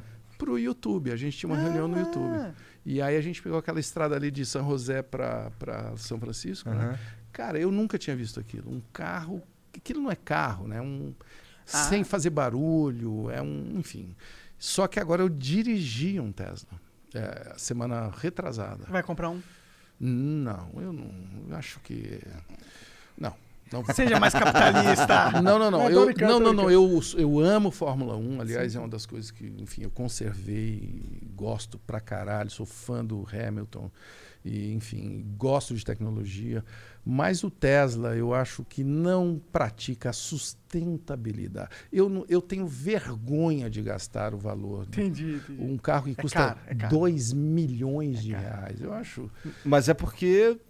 Bom, Tem, tem, Mas é o melhor carro do mundo, né? é o melhor. E eu o mais seguro. é que esse carro lá, você entra no site e compra ele por, sei lá, não esse, não o X, É. mas, o, mas o Model 3 compra por 35 mil dólares. É verdade. Não é Lá não é tão insano. É, caro. você precisa ter o X também, né? Não, mas, o X- mas sabe qual é o problema? Você entra no site e ele me contando como é que ele compra o carro. É incrível, né? Como se fosse na Amazon comprar É, um como se livro. fosse um. É. É, e só que aí você vai comprar, ele fala, mas você não quer ter um visor? Aham. ah, eu acho que é bom. Você não quer que a sua porta faça, não sei o quê. Porque é bizarro, cara. A gente foi num restaurante, né? Eu tava com esse meu amigo nerd fantástico eh, de Campinas. Eh, eu não vou falar o nome porque eu não sei se ele gostaria que eu falasse, mas é um puta talento e que me convidou para essa pra esse rolê. A gente foi no restaurante, né? Aí, e eu que estava dirigindo. Cara, a gente chegou no restaurante e falei, cara, e agora? Eu vou deixar no valet, o cara vai ter que fazer um curso, porque é um, é um carro sem motor. Ele dirige sozinho, é um É. negócio muito estranho. E aí ele falou: não, não, eu falo que é igual uma Mercedes, né? Porque o, o, o, o, o câmbio dele é igual de, de Mercedes. Só que aí a gente sai e entra no restaurante, ele abre o aplicativo e põe no modo restaurante.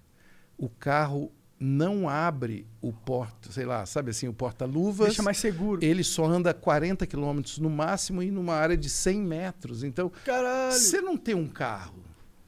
É um smartphone que tem quatro rodas, Aham. né? É, então, só que atualmente ainda é para muito pouca gente. É, É. Especialmente aqui Eu no sou- Brasil. nessa hora eu sou mais Você- mas homem você tem de carro? esquerda. Eu, sou, eu tenho carro, um bom carro. Eu gosto de carro bom. Eu tenho um Subaru, que é um carro japonês. Uhum. E porque eu ando muito em terra, então eu- o meu carro é todo. Eu sou jardineiro, eu sou plantador de, Ah, é? de hortaliças. Ele está sempre com muita sujeira e ele precisa subir montanhas que esses carrinhos normais não sobem. Não, Mas é um carro, bom, tem- mas tem 11 anos o meu carro. Eu gosto de carro e cuido de carro também, gosto de cuidar. Também Bah. gosto de carro. é isso aí. Eu gosto de uma roda só. Já viu ele Monociclo. andando no monociclo? Não. Com certeza ele vai te Vou mostrar. te mostrar, com certeza. Hoje? Hoje. No próximo bloco. além do top 5, você vai ver. Oh, Duvido. caralho. Top 5 agora Duvido mexeu. o que, que você Agora vai vai falar. bater. Duvido que você ande em uma rodas. Ne uma rodas, usei o plural, É, até por exagero agora. né? Deu uma copiada no. Falou monarquês agora. é. Falei, monarquei. Você vai andar em uma roda sobre esta mesa. Quantos por hora vai a minha roda? No máximo. A velocidade que Chuta ela aí, atinge. quanto que vai? 3 km por hora. Ah, um pouquinho mais, vai, chuta um pouquinho mais. 12. 80 km por hora. Ah, vá. Cara, é bizarro o bagulho. É bizarro. É videogame, né, que vocês É- estão falando. cara, né? então, é muito É ele no louco. videogame. Eu vou te mostrar, eu vou te ele vai te mostrar. te mostrar. Quero ver agora, em cima da mesa aqui. Vamos lá. Você quer mesmo? Atenção, pessoal. Ele vai subir na mesa. Vai lá além dos beats. Cara, vai quebrar toda esta merda. Olha só. Ele já levou uma bronca Do diretor. do diretor que ele estava já estragando o cenário. Arregaçando o cenário. O cara já ia puxar a cortina e foda-se, né? Bom, o Adri, underline ADB, mandou 20 mil bits. E aí, 20 mil bits a gente sabe que é um merchan. É, salve Flow, meu projeto se chama Populacho. É uma newsletter semanal de livros de textos livres de crítica de costumes. Os, os autores são diversos e a ideia é dar apoio ao autor da semana através do Pix. Se inscrevam, divulguem ou participem. Se tem algo que te, que te incomoda ou que acha que não faz sentido nessa vida, escreva o desenho, o formato é livre, e mande para contato arroba populacho.com.br. Para cadastrar é populacho.com.br. Vê se curte, se não desinscreva quando quiser. Observação, Tais é foda. Abração, cara. Boa sorte aí. É que eu não entendi direito o que que é esse populacho. Textos livres. É, que aí tu que fica criticando coisas. Tu, É. tu manda lá um texto livre. E onde vê isso? É no populacho.com.br? É. Tá meio mal. Não sei, cara. Tu não explicou essa porra direito. Ele é um publicador. Pessoal, atenção, vai dar merda. Eu vou até tirar meu copo aqui da mesa. Cara, você vai andar em cima da mesa, é isso? Vou mostrar em cima da mesa porque Ah, não dá, não vai dar. Esse aqui é um monociclo, cara. sim. Monociclo elétrico. Ele está dizendo que isto é um monociclo. Isso vai a 80 km por hora, se você. Ah. É. Olha como ele já tá todo fudido. Já tomou vários tombos, olha lá. Várias vezes Você anda na rua com Na isso? rua. Eu- Esse é o meu veículo de transporte. É, ele vai pra casa possível. com isso. Ele vai, quando a gente tem reuniões, ele vai às reuniões com essa porra. Mas ele vai em estado alterado? Vai completamente Mas que alterado. perigo, cara. Ele vai completamente alterado, mas devidamente É, eu protegido. tenho capacete. Ah, claro, ele pode cair. Que Não tem problema. Não é. vai estragar mais do que Não. já está. Talvez conserte, né? Menos com menos dá mais, né? Ele faltou nessa aula também. é, provavelmente. Não, provavelmente. Eu inclusive. fui, mas não prestei atenção. Tá. A Soninho mandou aqui 300 bits. Concorrência foda, viu? Concorrência por quê? Não sei do que ela tá falando. Daí Alguém deve ter mandado outro negócio de vender É, no é pack sensual. possível, é possível. Tá. É, o João Birma mandou aqui 300 bits. Salve, salve família. Quer dizer então que você acessando flowpodcast.com.br barra membros, você pode ser um membro humilde por apenas 20 reais? Ou um membro burguês por nada mais nada menos que 50 reais? É isso mesmo. Nunca um burguês esteve tão barato. Pois é. É, E ter diversas E vantagens. um humilde tão caro. Verdade. É. Tá, então. Eles- A gente tá levantando ali o, o- Você é humilde, mas tu não é tão humilde. Está diminuindo entendeu? a desigualdade. É, Boa! É. Tá diminuindo a desigualdade. Flow a serviço da diminuição da desigualdade. é, Os caras pagaram pra ele tá- a gente fazer uma propaganda sobre nossa plataforma. mesmos, É. Boa, gostei. Então, esse tipo de propaganda aí pode mandar. É, inclusive, terá um sorteio do pack da Soninho, verdade. Livro do Patrick Verdade. Maia e o Marcelo Tais. Verdade. E um casacão brabo do Flow. Só o Flow mesmo. Brota no flowpodcast.com.br barra membros e garanta. Valeu, João. Pô, Soninha, a obrigado. gente podia vender- é, sortear uns dois packs. Não, mas ela vai, vai dar uns packs Vão pra ser sortear. quatro, vai ser Quatro os pack? quatro daqui. Tu sabe o que é um quatro pack, Marcelo? Não. diferentes. Dividir. Cara, ó, tem uma, tem uma menina, no, no caso a nossa aqui, é a Soninho. Ela tem um Instagram onde ela vende pacotes de fotos e vídeos sensuais. Ah, Sensuais, às vezes um pouco mais do que sensuais. De vezes, quem? alguns um pouco mais explícitos. Dela mesma. Dela própria. É. Ela, ela, ela inclusive fez ah, quatro packs aqui no estúdio. Era uma outra mesa e tal. Mas ela fez coisas indecentes em cima dessa mesa e nessa Mas- cadeira aí que você tá sentado. Nossa, mas que excitante. Pois é. E eu posso comprar um pack Você desse? pode comprar um pack, é. Mas e é barato, delícia. na real, não é, É. Não sei, eu não comprei, mas deve ser barato, porque ela tá vendendo vários. Ele hackeou esse pack, É. obviamente. E aí nós vamos, nós vamos sortear alguns. Esses packs que ela fez aqui, nós vamos Beleza. sortear também. imagina. Eu vou trocar o livro do Cortella que eu vou mandar por um pack da. Cara, é muito fácil conseguir um pack pra você, que eu Pronto. consigo rapidamente. Excelente, muito obrigado. O João Birma mandou umas 300 bits. Grande Tais. Você, você que foi morador da Prado Júnior, sinto lhe informar que a Casa das Senhoritas de programa Barbarella Ah, fechou, putz, na esquina. E eu quero retificar a sua informação. Eu morei na Viveiros de Castro, perto da, da Prado Júnior, né, que é a principal Aham. veia, É. né? É. Eu acho que no Rio é tipo número 2, porque número 1 um é. É. a Vila Mimosa. Claro, Né? Vila Rua Mimosa. Ceará, porra. Claro, Vila Mimosa não se fala. A Barbarella, eu cheguei aí na Barbarella É? uma vez como é, antropólogo, Entendi. tá? Era uma viagem antropóloga que eu fui lá conhecer. E E era o que, que real- tu achou do Barbarella? Olha, eu achei uma realidade virtual. Parecia que eu estava assim no é, como é que chama? A realidade aumentada é Tá, melhor. tá. Né? Umas mulheres gigantes, um, é, com uns gringos bêbados e uma música muito romântica. Eu lembro disso. A música romântica. Romântica, eu, assim, eu fiquei quase emocionado. Sabe? Entendi. Eu estava lá. É bom eu dizer que eu estava solteiro nessa época. É muito importante, aliás, eu dizer.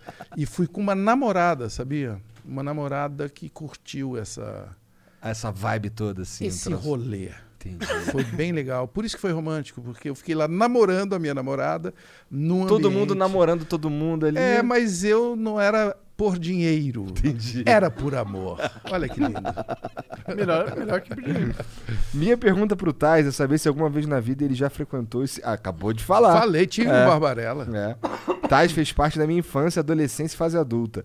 Tá velho mesmo, mas com carinha de 30 anos. Ah, É. um beijinho pra você. Tá bem, tá bem. O Daniel Shoa mandou 5 mil bits. Ah, salve, salve família. Amo o Flow Podcast. Não perco um.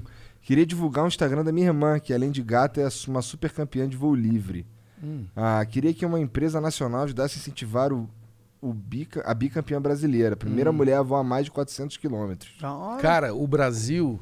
Posso agora fazer o meu Claro, merchan? Pode pra caralho. O Brasil tem mulheres extremamente talentosas, não só no voo livre, mas no paraquedismo. A minha cunhada é campeã mundial Caralho. de paraquedismo. Ela fez, é, e é um, enfim, hoje ela é de um time internacional, já competiu na China. A- Qual que é a- uma a competição de paraquedismo? é de manobras, né? Aqueles voos, aqueles saltos coletivos que você faz aquelas Que figuras. foda, que foda. E ela é instrutora de paraquedismo e, enfim. a- Então o Brasil é campeão mundial nessa o Brasil é muito foda, inclusive na Olimpíada Militar, né? Ela acabou, o exército, né, fez aquelas convocou um monte de atletas para ajudar, ah, enfim, os atletas militares e ela competiu pelo exército, apesar de não ser militar, mas competiu e eles ganharam, cara, a parada Que da foda. da Olimpíada. Muito Como, ta- co- ela, ela, faz, ela tem um canal, ela tem Instagram, ela tem alguma coisa? Ela tem. Ela não, mas o filho dela hoje está. Ele, é, ele saltou a primeira vez com 12 anos. Porra! E hoje ele é instrutor de paraquedismo na Austrália. Hum, caralho. Ale Ono, galera, procura aí no, Instagram. Instagrams. Ale Ono. Ono como É, O, N, O. ono é O- O-N-H-O. E o Ale é um mega. e- e sabe esses caras que pulam Referência. e fazem muita manobra sem puxar o paraquedas? Na hora e que tá filmam chegando- tudo. Eles têm filmes maravilhosos Que e tal. hora. Nossa, que assustador. Vocês não iam Legal. pular de A paraquedas? gente vai. Ou sabe quem vai pular de paraquedas comigo caso ganhe a eleição? Ah, Bruno Covas. Ele prometeu aqui ao vivo.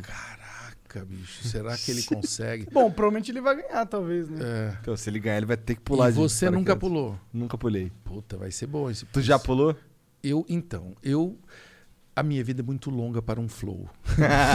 É eu mesmo? estudei, o meu colégio foi na aeronáutica. Eu fiz na EPICAR, Escola Preparatória de Cadetes do Ar. Foi, foi quando eu Tu me estudou na Epicar, cara? Estudei na EPICAR. Caralho, Eu sou o cara. aluno Ataíde 144, 75144. E, e os meus colegas hoje são brigadeiros, por isso que eu. Epicar era um. Era um EPICAR é uma puta escola, É. até hoje, é uma das melhores escolas do Brasil. É a melhor escola militar do Brasil, foi agora receber esse título. É, uma- é um colegial, né? Só que você está lá Se sendo preparado para ser- ser é, Oficial. piloto, piloto de caça. Então a elite da caça de voo, quem voa hoje é, no Brasil Foi passou por lá. lá. e depois pela AFA, evidentemente, Ah. que é a Academia da Força Aérea em Pirassununga. Você gosta das escolas militares? Eu gosto. Olha lá. Eu gosto e sou grato, porque eu estudei lá três anos. Né? E, e acho. Como Estudou eu- pra caralho pra passar na prova? Muito, muito, muito. Foi um dos vestibulares mais difíceis para eu entrar. E eu só fui para lá porque eu queria fugir de casa com 15 anos. Eu, Uma excelente motivação, então, né? Fugi de casa apesar de amar os meus pais e a cidade onde eu nasci. Era muito longe do mundo. Eu, eu queria, enfim, estar perto do mundo. E aí eu comecei a voar com a FAB pelo Brasil. Foi incrível essa temporada lá. Eu tenho provas. Eu posso mandar um trecho. Eu vou falar, vocês vão falar que é mentira. Vai, agora, tá? fala aí. Porque é o seguinte, eu nunca pilotei, mas eu já voei muito com pilotos militares. Os caras são assim de outra de outro planeta comparado com pilotos de linhas Comerciais. comerciais. Aliás, tem muito eh, piloto militar que voa, que faz esses voos aí, porque os caras são elite mesmo, né? Às vezes o cara, por alguma razão, não continua na vida militar, vira piloto comercial. Conheço vários também. Mas, depois de muito tempo que eu tomei esse rumo né, da comunicação, é, e eu falo com muito orgulho e agradeço ter feito essa escola. Eu recebi um convite um dia, eu estava no CQC, para voar com a Esquadrilha da Fumaça. E foi o dia mais foda da minha vida até hoje. É, em Pirassununga, quando a esquadrilha fez 60 anos, e eu fiz um voo, e obviamente quando eles voam com gente leiga de voo, né, virgem, de fazer aquelas barbaridades como eu, eles fazem primeiro uma manobra assim mais Leve. É, não é tão leve, mas é, é uma manobra é uma manobra suportável Entendi. e, e Que é qual? É um looping, né? Você faz aquele, aquele giro assim. É uma montanha russa muito alta, digamos assim, né? Nossa, deve ser Muito muito, louca foda, essa é? porra. Não, não existe. Não tem como eu te descrever. Eu posso, eu vou, eu vou mandar um trechinho se vocês quiserem botar aqui. Claro. E aí, eu, depois dessa manobra, que dura uns três minutos, é, eu comecei a gritar de felicidade, só que eu esquecia de apertar o botão que você fala com todo mundo que está voando. São 12 aviões né, voando por aí. Entre 10 e 12 aviões, tá? É que você tem a formação toda lá. Mas enfim, eu tô lá e, e eu parei de apertar o botão, mas eu estava muito feliz, né? E aí o comandante ficava falando assim, e eu- eles me chamavam de sacanagem de Capitão Tass. O, o Capitão Tass tá vivo, tá vivo, tá vi- Ele não fala nada, tal, não sei o quê. E o piloto, obviamente, do avião aqui na minha frente, não tinha como a gente ter uma comunicação visual, tá? Ele falou: Olha, eu não sei se ele está vivo, eu sei que ele está xingando e gargalhando como uma criança. Então, Que maneiro. vamos para as manobras. A gente ficou 50 minutos fazendo manobras. Caralho, 50 minutos? 50 minutos, que é o tempo Uma de montanha exibição. russa do que não acaba mais. Então, mas não é aí não tem mais montanha russa. Aí Não? tem, Ah. tem manobra que você sobe desse jeito assim, como se você estivesse num Tesla Indo pra lua. indo para a Lua. Na hora que ele chega lá em cima, ele faz um stall, que é perder a.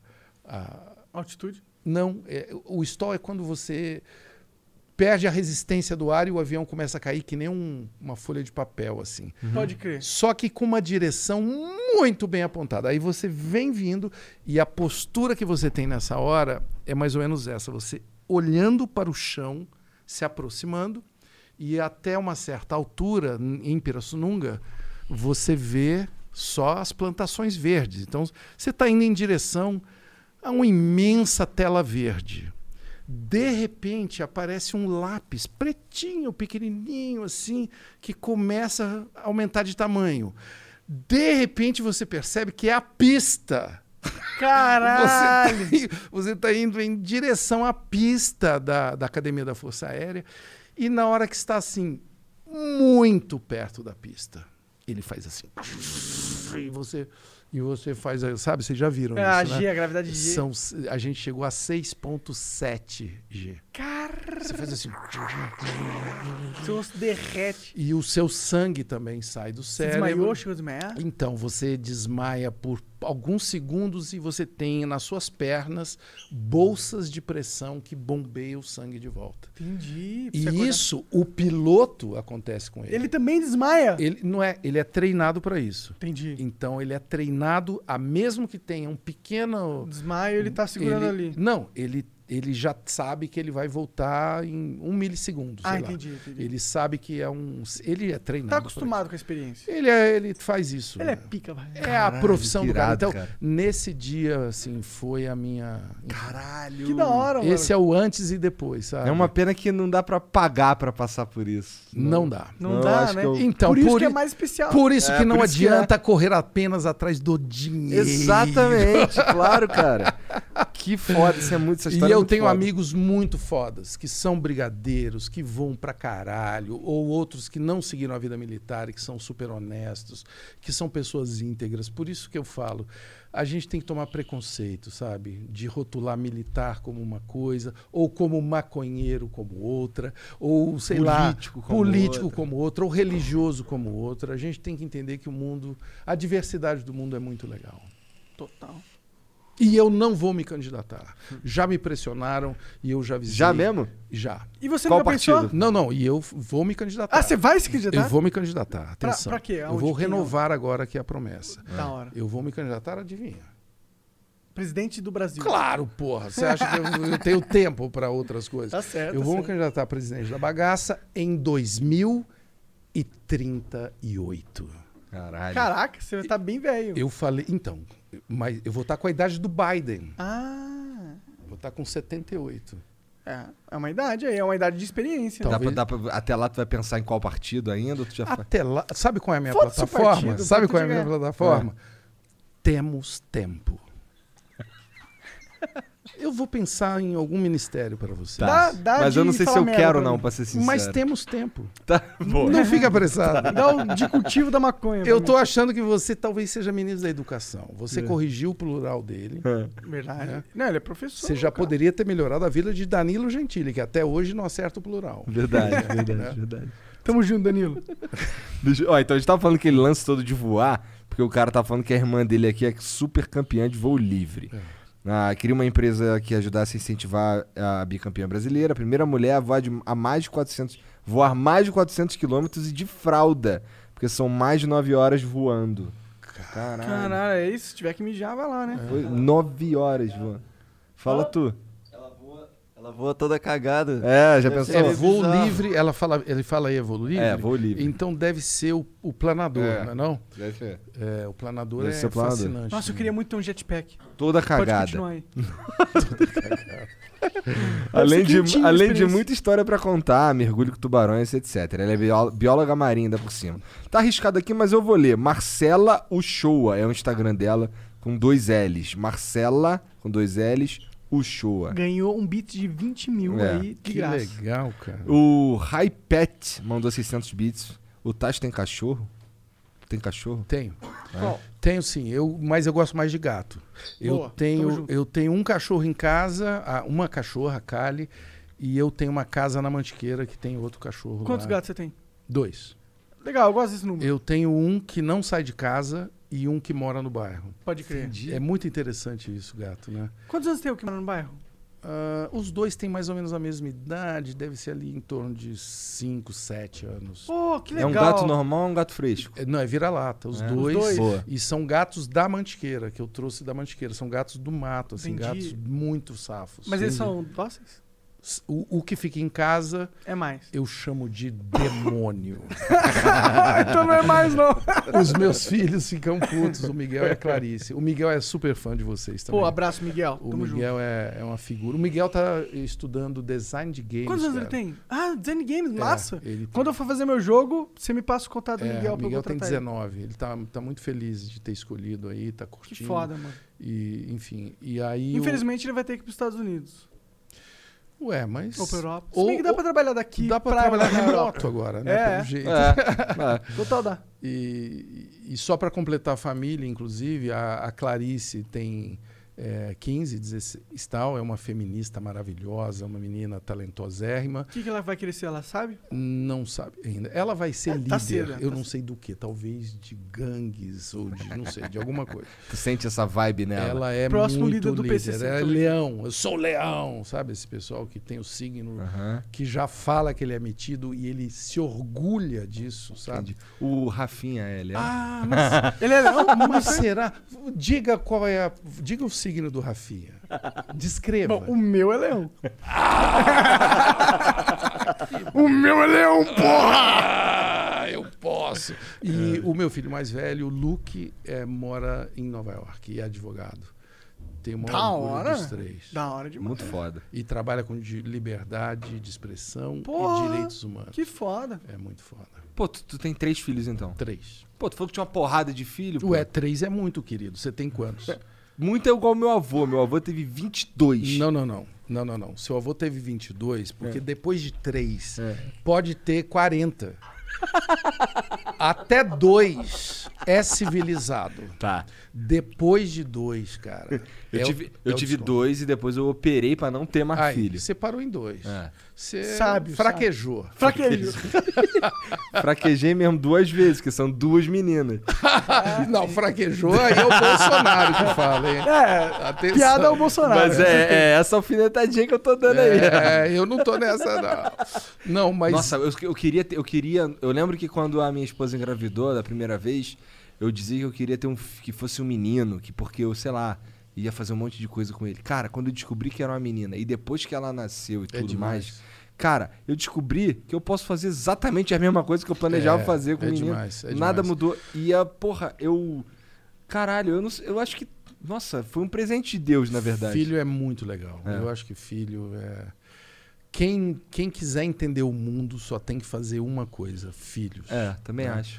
E, Eu falo isso aqui toda hora pra esses caras, como mudou a minha vida, a percepção de mundo.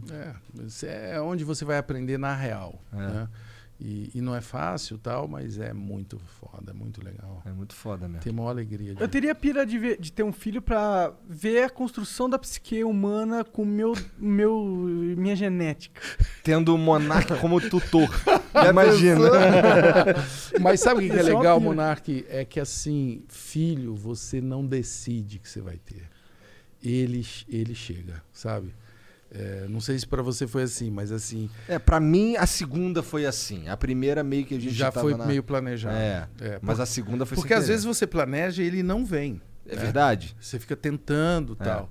E o filho, cara, ele chega. Ele arromba a porta e acabou. Aí a sua vida se transforma pra sempre. Se transforma mesmo. É doideira. Essa... Teu primeiro foi sem querer? Foi meio sem querer querendo, né? Eu já estava casado, a gente estava feliz, mas eu. Bom, eu tava. Não foi por querer, não.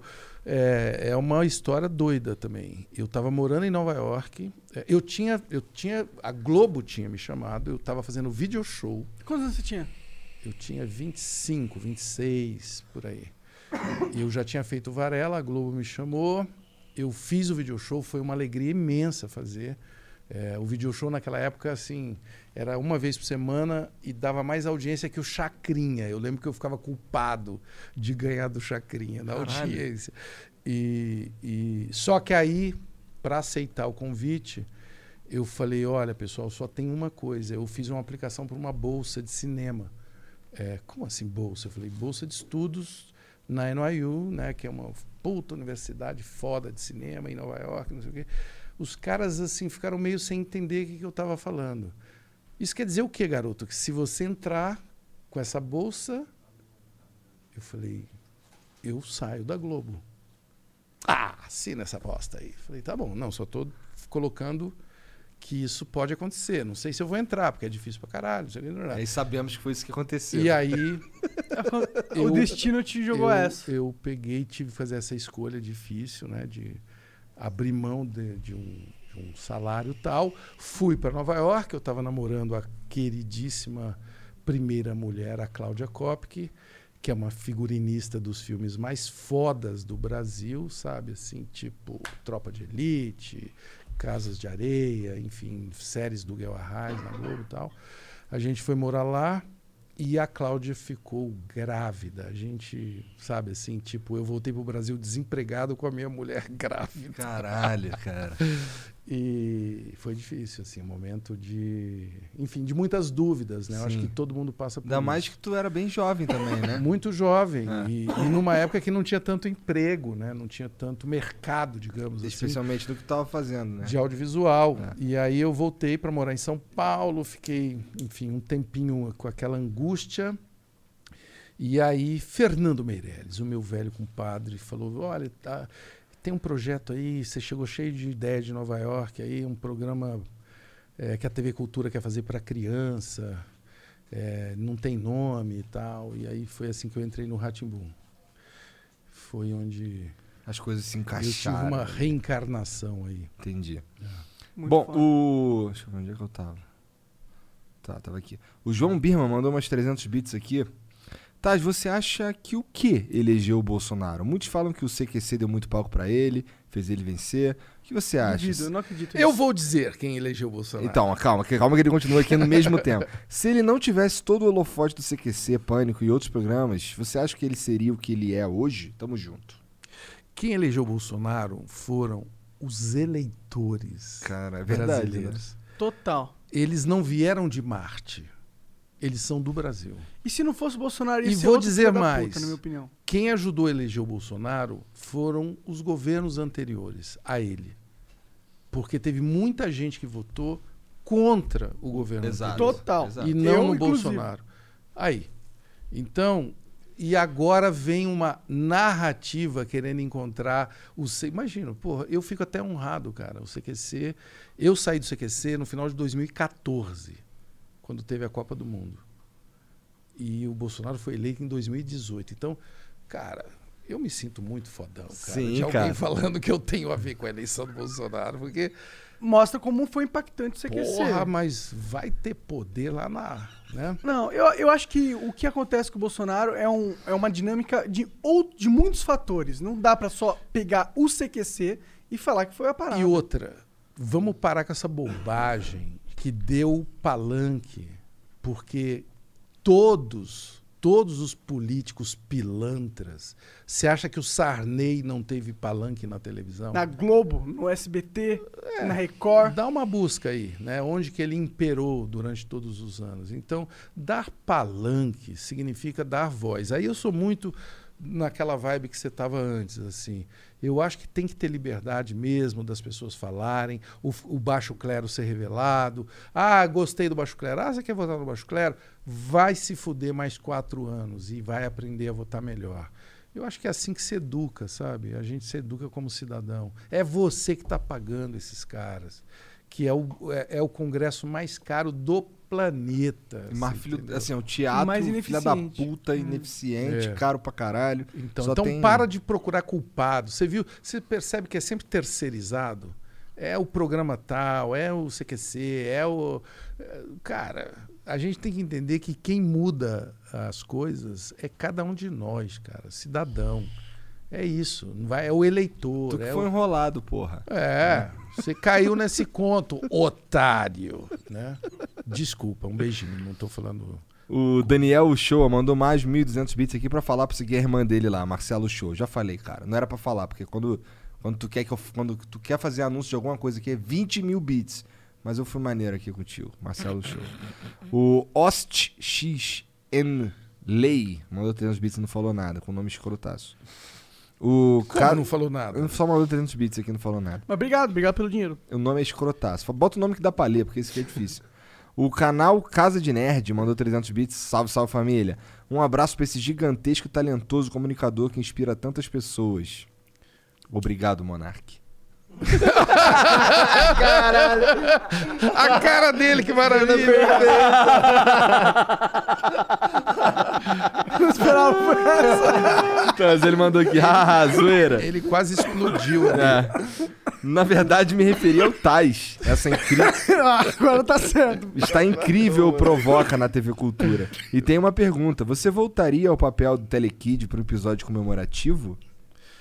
Como desenho animado, eu acho que eu curtiria fazer um desenho animado. Dublar um desenho animado? É, do personagem. Uhum. É, eu curto essa ideia. Ou até game, enfim. Eu, eu curto demais esse universo é, de narrativas virtuais, sabe? Acho muito legal.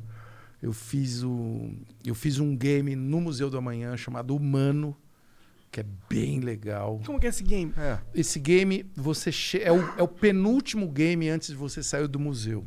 Muita gente não consegue chegar nele porque ele fica muito lotado, né? É, porque tem, enfim, é uma mesa grande, assim, é como se fosse cinco mesas dessa daqui Porra. e, e telas. Você se aproxima, é, a- ela se- o sistema te identifica e você, ela faz sete perguntas para você. Você responde sim, não, talvez, e ela diz que tipo de humano você é.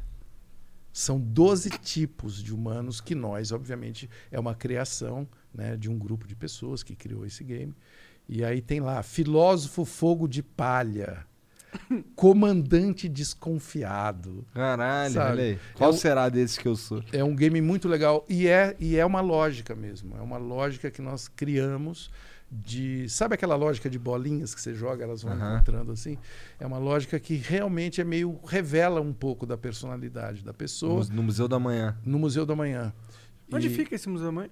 Em São Paulo? Fica no Rio. No Rio? É aquela charuto que entra pra É. dentro do mar, porra. Cara, eu sou.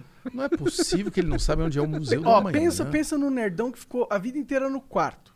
Mas no quarto tem uma coisa chamada internet. Ah, mas aí eu ia procurar os jogos, né? Não, o Museu da Manhã é da hora. É muito legal. É uma experiência E muito é bacana. algo bem. É novo. Porque assim, acho que É o Mu- novo. Museu da Manhã ele surgiu pouco tempo depois. Assim, na É verdade, 2000 um pouco- 2015, 2016. É, um pouco. Mais, mais ou menos na época que eu saí do Rio. É. Eu lembro que a minha esposa, depois ela voltou ao Rio, foi ao Museu da Manhã, do É. Amanhã com as minhas filhas e tal. É lotadaço. É- agora não, mas agora é um museu muito concorrido. O Ledo Caio mandou 600 bits. Fala, Tais, porque sim é ou não é resposta? O que foi não é resposta. Eu estou falando isso há muitos há anos. muitos anos, cara. Entendeu? o que foi o Castelo Ratimbu na sua carreira? Grande abraço pro Igor e Monark, grande trabalho no Flow.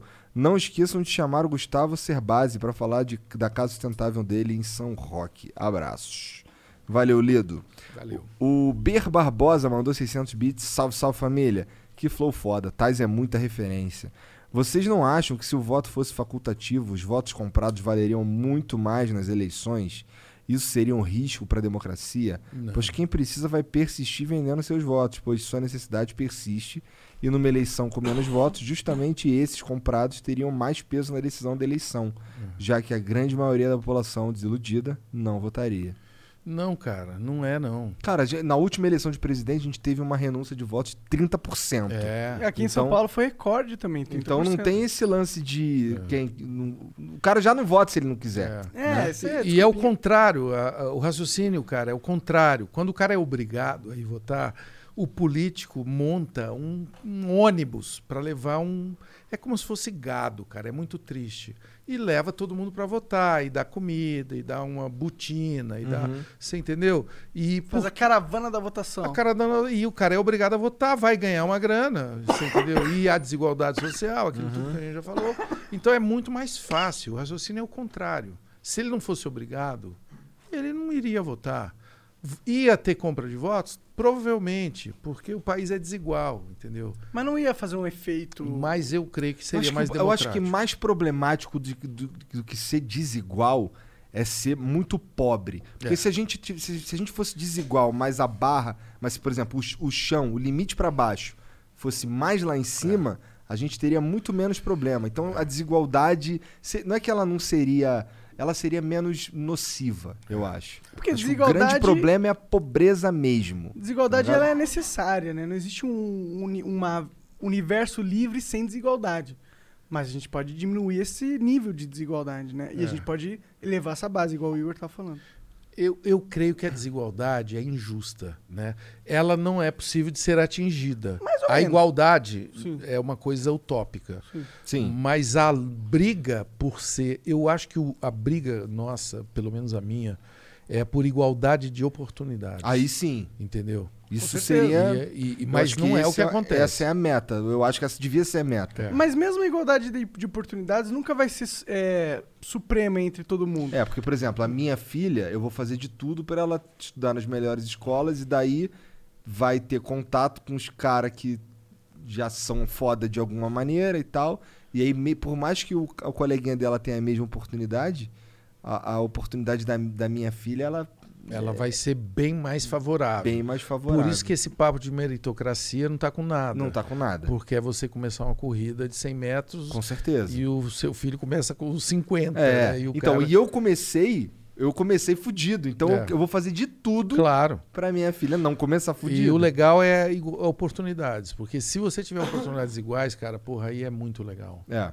Aí é um bom começo, vamos dizer assim. E, e, assim, igual a gente, eu- igual eu acredito que esse daí só vai se dar por meio da educação, Sim. sabe? Eu acho que a, a base de tudo, todos os problemas que a gente tem na sociedade hoje, eles seriam muito e a menores educação demora. E a educação é árdua. e não dá voto. A educação a não dá voto se a gente começar a mudar a chavinha aqui. Pois né? é. A- na última pesquisa que foi feita para presidente, por incrível que pareça, primeiro lugar foi educação, que É. as pessoas queriam. Mas, né, na hora de votar. Mas o que as- acontece? Na, na educação é um projeto, como você falou, é longo, é algo que, que demanda muito tempo. Porque assim, É. se a gente começar a mudar hoje, a gente vê o resultado daqui a 20 anos. É isso aí. E aí daqui a 20 anos, esse 20 político anos é aqui não muito. tá interessado. É, mas é por isso que tem Né? que ter projeto de Estado, sabe? Não de governo. Também acho. Projeto de nação. E, e foi o que a Finlândia fez. Fica todo mundo aí falando da Finlândia e não sabe que é a coisa mais simples o projeto da Finlândia. A Finlândia ficou independente em 1918, muito depois do Brasil. Muito depois. E aí os caras pegaram e durante 60 anos cuidaram da educação. 60 anos. Aí agora é fácil falar, pô, a Finlândia, mas também lá é pequeno, aí é fácil. É fácil o cacete. Vai cuidar de uma coisa por cinco, 60 anos. É, pois é. Então, ó, dica pra vocês, político de merda. Ô, Bolsonaro, porra, o bagulho é educação, cara. Que se foda quem tiver no futuro não é tu, cara. Tem que fazer. E outra, o filho da puta que se for substituir o cara, ele tem que manter a porra do pro- Manter o que está funcionando. É, manter o É, que tá funcionando. é. Eu acho que isso é uma das principais. Isso vale para a prefeitura também. Isso, vale pra Já que os né? prefeitos vão assumir Todos. daqui a É, pouco. exato, é. É uma bobagem você querer. Não, essa ponte aqui que ele começou, eu não vou terminar porque vai ter o nome dele. Aham. né? Eu vou construir agora uma caixa d'água, eu vou construir agora o. Enfim. Termina a porra da ponte. É mentalidade de prefeito, né? A gente tem isso no Brasil. Um tédio essa porra. É. Bom, deixa eu ver aqui. Onde é que eu tava? No lance lá da- do voto, né? É. Verdade.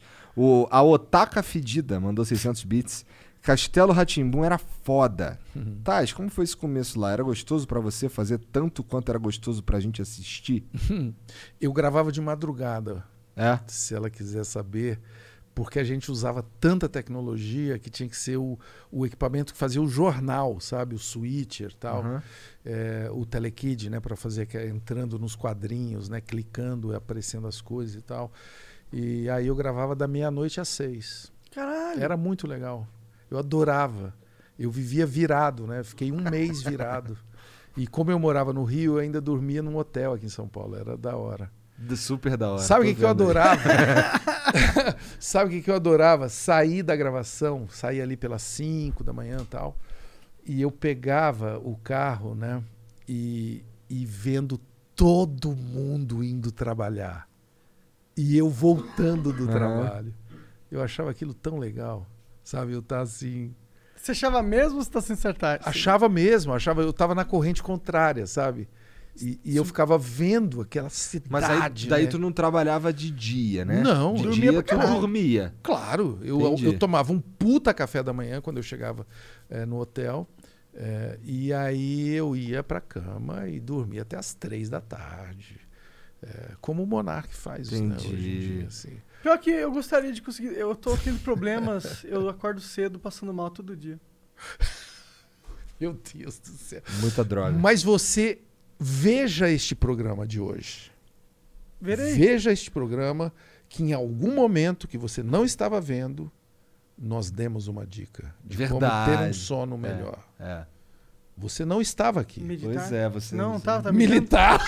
Não, meditar. a meditar. meditar. Cara, entendi militar também. Eu também. Ah, eu falei muito embolado. Meditar, deixar, deixar o Era celular. meditar mesmo? Deixar o celular fora do seu pô, eu quarto, aqui. cara. Eu tava aqui. É, eu tava, meu corpo tava aqui. Eu tava, eu tava com presença aqui. Tem que deixar o celular fora do seu quarto, cara. Pelo menos uma hora antes, É. entendeu? Tá E- bom. E, a maconha não pode ser 24 horas. Droga. Tem que ter um ritual, É, um cantinho ali pra um você. cantinho que você vai lá, porque vai perdendo, inclusive, o efeito. Total, cara. vai. Total. Você entendeu? Total. Você tem que ter as nuances. Você tem razão. Cara, o Monark, ele, ele, ele usa a parada, a cannabis, Ah. de tantas formas diferentes, né? Ah, é? Ó, tá vendo? Aquilo ali é. o- É, tem em forma de óleo, em forma de Cera. cera em forma de flor, Em em, forma forma, de de, pó. rachixe, em forma de, de pó. né? É, pô, porque é ice, né? Ice é pó, né? Ou ice é o leito? É, não é pó, né? Ah, é pó. né? É uma Meu maçaroca. Deus, isso daqui tá virando uma aula.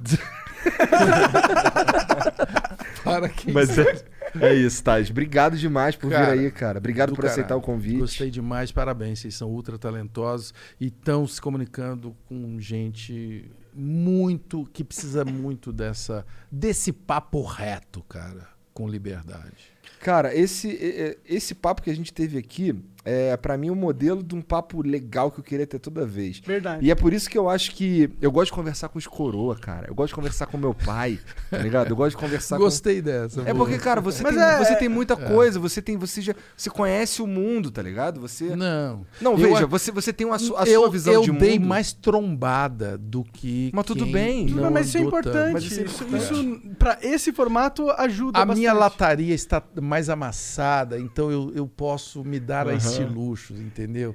E eu creio que muita gente tem problemas com isso, sabe? De querer fazer tudo certinho com a lataria perfeita, Aham. não sei o quê. É, eu acho legal também conversar com, com coroa, como É. você falou. Eu gosto, eu gosto. É bom, é. É. E gosto de conversar com jovens como vocês. Ah, eu não sou tão jovem, vai. é, Ah, é. mas o, o, o Provoca... Ele ficou meio triste. O problema do careca, eu vou te dizer, Ah. É ele ficar em dúvida se ele é ou não careca. Então. Eu fiquei nessa fase. A hora que você decide que você é careca, Ah. cara, é uma delícia. Não, eu decidi que eu sou cabeludo, por isso que eu fiz um implante. Então, você tá tentando ainda. Não tem, assim, é É que, ó, cientificamente. Teoricamente vai melhorar. É. Então, é Dizem tudo que isso. vai melhorar. Aí ele fica sofrendo, porque ele ainda não é, não sei o quê. O dia que você fala assim, caralho, Sou eu sou careca." careca e gostoso, como eu sou. Cara, vai chover na sua horta. Entendi. Entendeu? Ah, mas a minha horta tá bem, tá bem tá úmida, bem. tá, Tá, pô, que É delícia. casado, né? É Na gente- verdade, é é, gente uma horta gosta de- totalmente não úmida. elas Não, é uma, na verdade um é um, ponto de chuva só caindo. Né? é, uma, é uma horta que ela tem, é um cultivo focado, Não, entendeu? certo, ele certo. casou com uma pessoa que gosta de idosos. Tá certo. não tem problema. É, ela tá ficando velha também, né? Então, É a vida, né? Todo mundo É o vai- amor, né, Pois gente? é. Marcelo, É isso. obrigado. Cara, Obrigado pelo o Provoca papo. no YouTube. O Provoca tá no YouTube, tá na TV Cultura, que é um equipamento chamado televisão que as pessoas têm em casa. Sim, mas no YouTube é Provoca. Provoca, canal Provoca. Só que precisa ter agora o, O cortes cortes do, do Provoca. Provoca. E, precisa sabe o ter que é Provoca louco? no Spotify. Provoca Esse no nós temos. Tem? Tem? um- tem um podcast. É. Boa. O programa tem forma- formato podcast. Boa, então já, aí já tá à frente. Já. Sabe o que é louco? Que assim, antes da, da gente fazer o corte do Flow, que foi um nome que a gente ficou quebrando a cabeça, que como a gente ia. Qual nome a gente ia dar? É, o nome desse tipo de. desse formato era clipe. Só que agora tá todo mundo fazendo De corte. corte. É. Olha aí. Aí, né? É louco. Tá Isso aí, não é verdade? Introduzimos uma nova chama. ferramenta. Vocês são trendsetters. Caralho, a gente é Kingmaker também. Kingmaker, olha É. aí. Os caras são foda. Parabéns, galera. Pô, obrigado, parabéns. Vocês Bom, são foda. precisa falar parabéns Muito seu, bom. Marcelo Taz, né? Adorei Bom, essa mesa e adorei participar da conversa. Obrigado, cara. Obrigado É de verdade. Beleza. Chat, boa noite pra vocês. A gente se vê amanhã. Um beijo, boa noite. Beijinho. Tchau, tchau. Vai assistir vídeo do Flau. Tchau. Aí, mil grau!